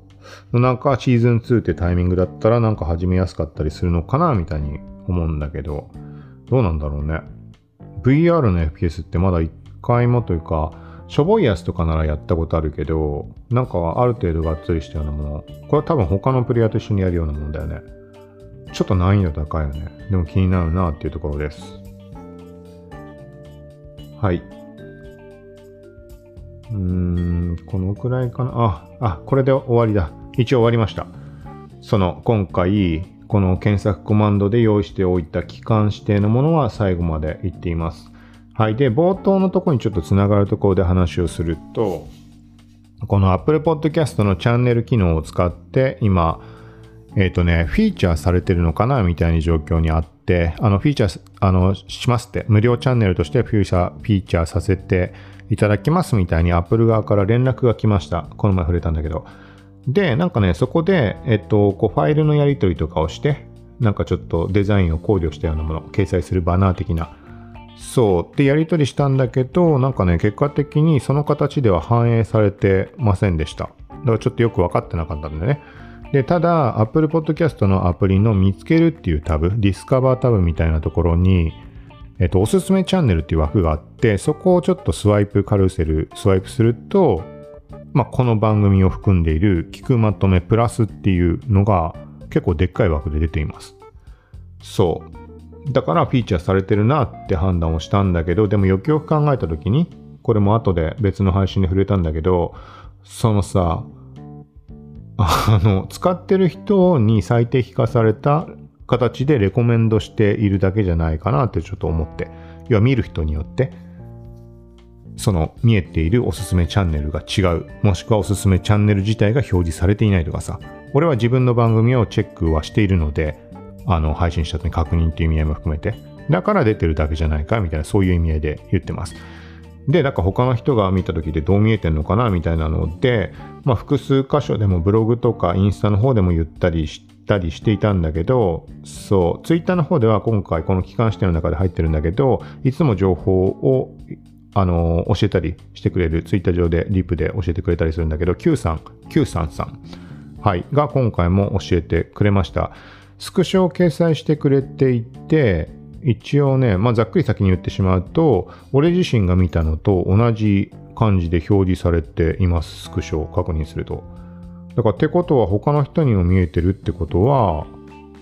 そうだよね。まあ、フィーチャーしてくれたって形なのかなって、その、なんか、各ユーザーに最適化した形でのレコメンドではなく、はい。で、実際に書いてくれているものだと、えっ、ー、と、こんにちは。聞くまとめ最新回聞きました。私は純正ポッドキャストアプリは長らく使っておらず、聞くまとめもこのアプリではフォローしていないのですが、おすすめチャンネルに表示されていましたよ、とのことです。はい。もうスクショしてもらったのもありがたいんだけど、情報をいろいろ含んでくれているので、はい。教えてくれてありがとうございますというところです。そう、純正ポッドキャストを使っていないってことは、さっきから気にしている、ね、そのユーザーに対して最適化されたコンテンツとかっていうのはまず関係なくなってくるじゃん。はい。で、さらに言うと、そこの後押しになるのが、その Apple Podcast 上ではフォローしていない、まあ、購読をしていないっていうことなので、ってなったらさ、それこそ、ね、レコメンドしてくるはずないじゃん。普通に考えたら、例えば自分自身がフォローしている番組がチャンネルを作ったってことであれば、それこそレコメンドとしてはおすすめチャンネルに出るでしょう、きっと。けど、その可能性がもうゼロってことになるので、ここはすごいあの判断材料として、ありがたいなと思って。はい。で、他にもインスタの方で、えっ、ー、とね、インスタストーリーズかな？そのなんか、あの、インスタ系の情報を配信している方のアカウント。そう、そこでストーリーに載せたら、そこから教えてくれた人もいたんだけど、完全に一緒かって言葉だけだったからわかんないんだけど、その載せた、動画を載せたんだけど、この見た目っていうとこで、あの、同じでしたよっていう風に教えてくれた人もいました。うん、だからみんなに同じく見えてるのかね。うん。うん、まあでもこれは若干の違いはあっても確実に多くの人の目に入ってるんだろうなっていうことは一応把握できています。これなんでかっていうと、ランキングがめちゃくちゃ急上昇している。この前最後に触れた時に、えっ、ー、と、ニュースカテゴリー、大カテゴリーのニュースの中の200位以内にまた再び入ったっていう話しました。これ結構ね、この番組だと、あの別に全然でかい番組でも何でもないし、聞いてくれてる人の数っていうのもある程度、なんていうの？あのまあ、そんなめちゃくちゃ多いわけじゃないので、そう。だからなかなか入ることってないんだよね。たまになんかのタイミングでものすごい勢いで再生されるときって、誰かが紹介してくれたのかなんかわかんないけど、そういうこともあるんだけど、それでもなかなか入らない。大カテゴリーのニュースカテゴリーの200以内は。でもこれが、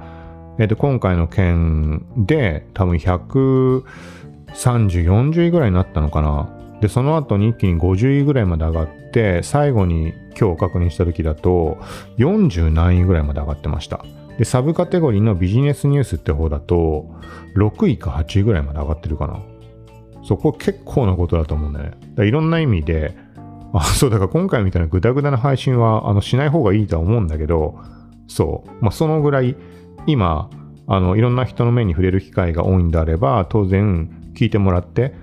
あ、じゃあフォローしようと思える内容の方がもちろんいいわけだけど、ちょっといつも通りの中でやってしまってるけど、そう、そこを一応考慮して他の番組の方を動かしてますって感じです。そう、だからそれと合わせて、今言ったみたいに聞くまとめのランキングは急激に上がっている。でもね、再生回数って見るとそんな変化はない気がするんだよ。謎なんだよね。そのランキングのアルゴリズムってところも、何ベースなのかちょっと完全には把握できないし、なんか一部噂で見たものだと、えっ、ー、と、チャンネル登録ベースって言ったかな。なんか単純にさ、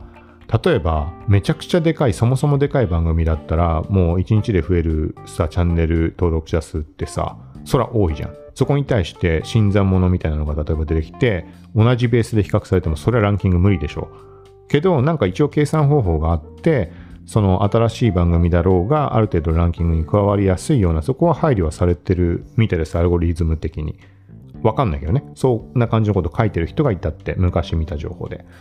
そう、だからそこがはっきりわかんないかも何とも言えないけど、まあ、この番組は急激に上がってますよっていうところをまず1点。で、他の番組、3つの番組に関してもよくよく調べてみたら、ランキング一気に上がってました。そう、普段って全く気にすることないぐらい全く再生されてないから、そっちは。そう、けど、なんかね、そもそも今日メールが来て、海外のサービスかなんか、なんか有名なのかな？なんかね、ポッドキャストのアナリティクスサービスみたいな。えっと、日本国内だと、ポッドキャストランキングっていうのが有名だと思うけど、そこはチェックに結構使わせてもらってます。今回もその急激にランキングが上がったっていうのは、グラフで残して、残されてるんだけど、あの、過去の順位とかっていうのが、そう、それ見て、もう一目でグラフで分かりやすくなっていって、で、さっき触れた海外のサービス、えっ、とね、そこからなんかメールが来たんだけど、なんか急上昇して、なんか、ここが、これがデータですよ、みたいな。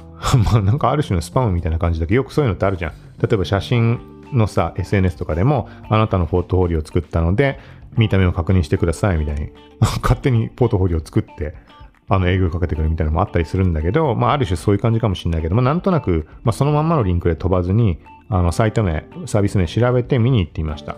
そしたら割と便利そうで、ちょっとちゃんと登録をしようかなと思ってるんだけど、なんかね、これもグラフではないんだけど、過去のカテゴリーごとの順位の変動っていうのが数値で記録をされている。そう。もう本当にこのカテゴリーで何位だったとか、順位がどのぐらい落ちたとか、そのぐらいしか書かれてないんだけど、過去何回か分かに分かれて掲載がされています。で、それを使って他の3番組を調べてみたところ、すべて動きがあるんだよね。一つだけ何も計測されてなかったか。だから再生されてないってことなのかもしれないけど、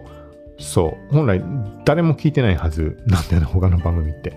あの、恋に偏る世界線っていうものに関しては再生は多少ないともされてるんだけど、これはえっ、ー、と、アナリティクス的なのはワードプレス内で確認が取れるようになっているので、そのワードプレスからホスティングしているもの、ワードプレスのプラグイン上で一応そのアナリティクスみたいなの確認できるようになってます。そう、だからそこから見ると、まあ、少なからず再生はされてるんだけど、そう、そんなランキングでさ、カテゴリーで何位とかって入るような番組では間違ってもない。さらに言うと、ラジオトーク側から配信してる余談が過ぎるなんて、まあ誰も再生しないだろうっていうものなので、でも全部ランキング変動が出てる。はい。だからそこからして、やっぱり、まあそのチャンネルが表示されてる、そこが流入元になってるんじゃないかなというところです。はい。なんかある程度話してしまったけど、そ今回今触れたところはもう少し状況を調べたりとか、あとは実際の順位変動に関するスクショしたものとかっていうのを含めて、恋に偏る世界線の方にブログの記事を書くつもりです。で、合わせてポッドキャスト配信もそちら側でする予定です。はい。ここは、まあ、単純に、えっ、ー、と、そんな明確な、その再生数がどのぐらいあったかとかまでは、えー、多分、掲載しないと思うけど、そもそも把握が本当なのかなってぐらい少ない気がするんだよね。Apple Podcast の、あの、アナリティクスのとこを見てると。まあ、そこはちょっと、あの、伏せるかもしれないけど、とりあえず、あの、ランキングベースでは、まあ別に普通にスクショとか載せるつもりなので、そう、なんかそこにさ、ポッドキャストの、Apple Podcast の見つけるタブに載ったことによってどのぐらい変化があるものなのかとか、このあたりはまあ興味のある人もいると思うので、ポッドキャストね、運用してる人だったら。うん。そう、なんか定期的なイベントごとに特集とか組んで枠を設けたりとか、ポッドキャストをアップル側がしてるみたいだし、なんか今回実際に連絡をもらったことによって、ああいう、ああそういう感じなんだみたいにちょっと分かった、見え隠れしたところもあったりしたので、まあそういうところもタイミングがあれば話はしていこうかなと思います。まあ何にしても、その Apple Podcast 側のそのスタッフとかっていうのも、ポッドキャスターとある程度密に連携を取って、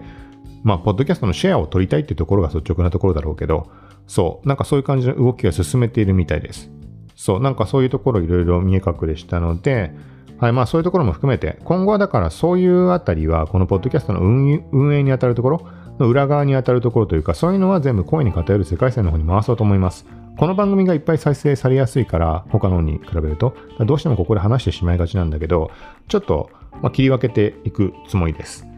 はい。ということで、一応今回は以上です。大丈夫かな？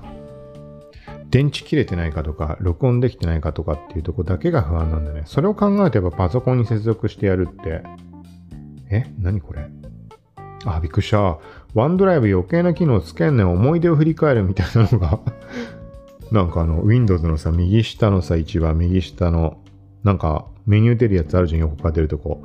そこになんでか人の写真が写ってて、昔撮影した 写真。えっと、はい。うん。なんかそれがいきなり表示されてて、下見たら思い出を振り返ると出てるか、まあそういうことだよね。余計なことばっかして。はい。ということで、はい。なので、まあ一応今回、まあ冒頭の方でも触れたけど、この概要欄のところに、えっと、いつも通り毎回、えっと、大体のリンクを貼ってあります。で、プラスで今回からは、えっと、その聞くまとめプラスっていう Apple Podcast のチャンネルも貼っておくので、よかったらそっちもチェックしてみてください。はい。で、まだ終わりじゃなかったね。あの、もうざっくり済ませるけど、一番最後に、えー、っと、今回のタイムラインを見てくださいって言った時に貼ってあるこの URL の形式、えっと、カバー画像にしてあるもの、カバー画像が見えてる人には伝わりやすいと思うんだけど、Twitter の検索コマンド、はい、ちょっとここざっくり触れます。検索コマンド自体ってめちゃくちゃ数あるんだね。今日調べてみて知ったんだけど、想定外なものまでめちゃくちゃあることに気づきました。ちょっとこれだけじゃ伝わらないと思うので、ググってこれ調べてみてください。で、今回実際に試したもの、あのー、パラメータとしてくっつけてあるものっていうのが、まず機関して、これはまあ有名なところだけど、えっ、ー、とね、いつもね、曖昧で、あの、毎回調べながらやったんだけど、ようやく覚えました。えっ、ー、と、まずシンス、シンスってアルファベットで打って、で、コロン。そしてその後に日付を入れる。えっ、と、例えば2021-12月何日みたいな2桁ずつで打っていく。で、これで日付の指定。で、その後に、えっ、ー、とね、アンティルにして同じ形式で日付とかを記載すると、えっ、ー、と、何日から何日までって形式にできます。まあ、これは使う人多いと思うんだけど。で、これ時刻指定もできて、時刻指定だとね、ちょっとね、パラメータめんどくさい記載だったんだよな。ちょっと今すぐ確認できないんだけど、調べてもらった方がいいと思うけど、あの、カバー画像見える人はその通りにやれば OK です。あとは、実際にパラメータどういう感じか確認したい人は、パラメータというか検索窓に何て打ち込めばいいかだよね。確認したい人は概要欄の頭の方にある、えっと、タイムライン追いながらどうぞみたいにリンク貼ってある短縮リンクで載せてあるけど、そこから飛んでもらえれば検索窓にその文字列が入るので、さっき言ったあの日付指定のものも見られるし、プラスで時刻指定の漢字もどういうふうにやったらいいかわかると思います。で、他には今回は、まあ当然自分がツイートしたものっていうところの指定で、from コロンアットコーキシアンダーバー T とかにしたのかな。はっきり覚えてないけど。っていうのと、その他には最近はボットで自動投稿している過去記事のツイートがあるので、それを除外するために自分で決めてあるハッシュタグをマイナスで外してあります。はい。で、もう一つ今回調べないと把握できていなかったものとして、リツイートしたものも含めたかったんだよね。そうじゃないとわかんないこと多いので。そう、それも指定がちゃんと存在していて、なんてなったっけなちょっとこれも今見らんないからあれなんだけど、インクルードコロン、ネイティブリツイーツみたいななんかそんな感じだったかな。多分。ちょっと今確認してみます。はい、そうだね。インクルードコロン、ネイティブリツイーツ。はい、って打つと、リツイートも含んで、検索結果表示。そう。だからなんかね、ググってみたら、めちゃくちゃ細かいわ。いっぱいあることは知ってはいたんだけど、よくよくちゃんと各項目をちらっと見てみたら、なんかすごいいろいろできるんだね。はい。なかなかね、これを 使うタイミングで限られてるかもしんないけど、同じような感じで、こんなやり方する人どれだけいるかわかんないけど、タイムライン、拾い読みみたいな感じで期間指定したりとか、条件指定するときには、まあ、何かの役に立つんじゃないかなとは思います。はい、ということで、ちょっとめちゃくちゃ長くなったけど、今回は以上です。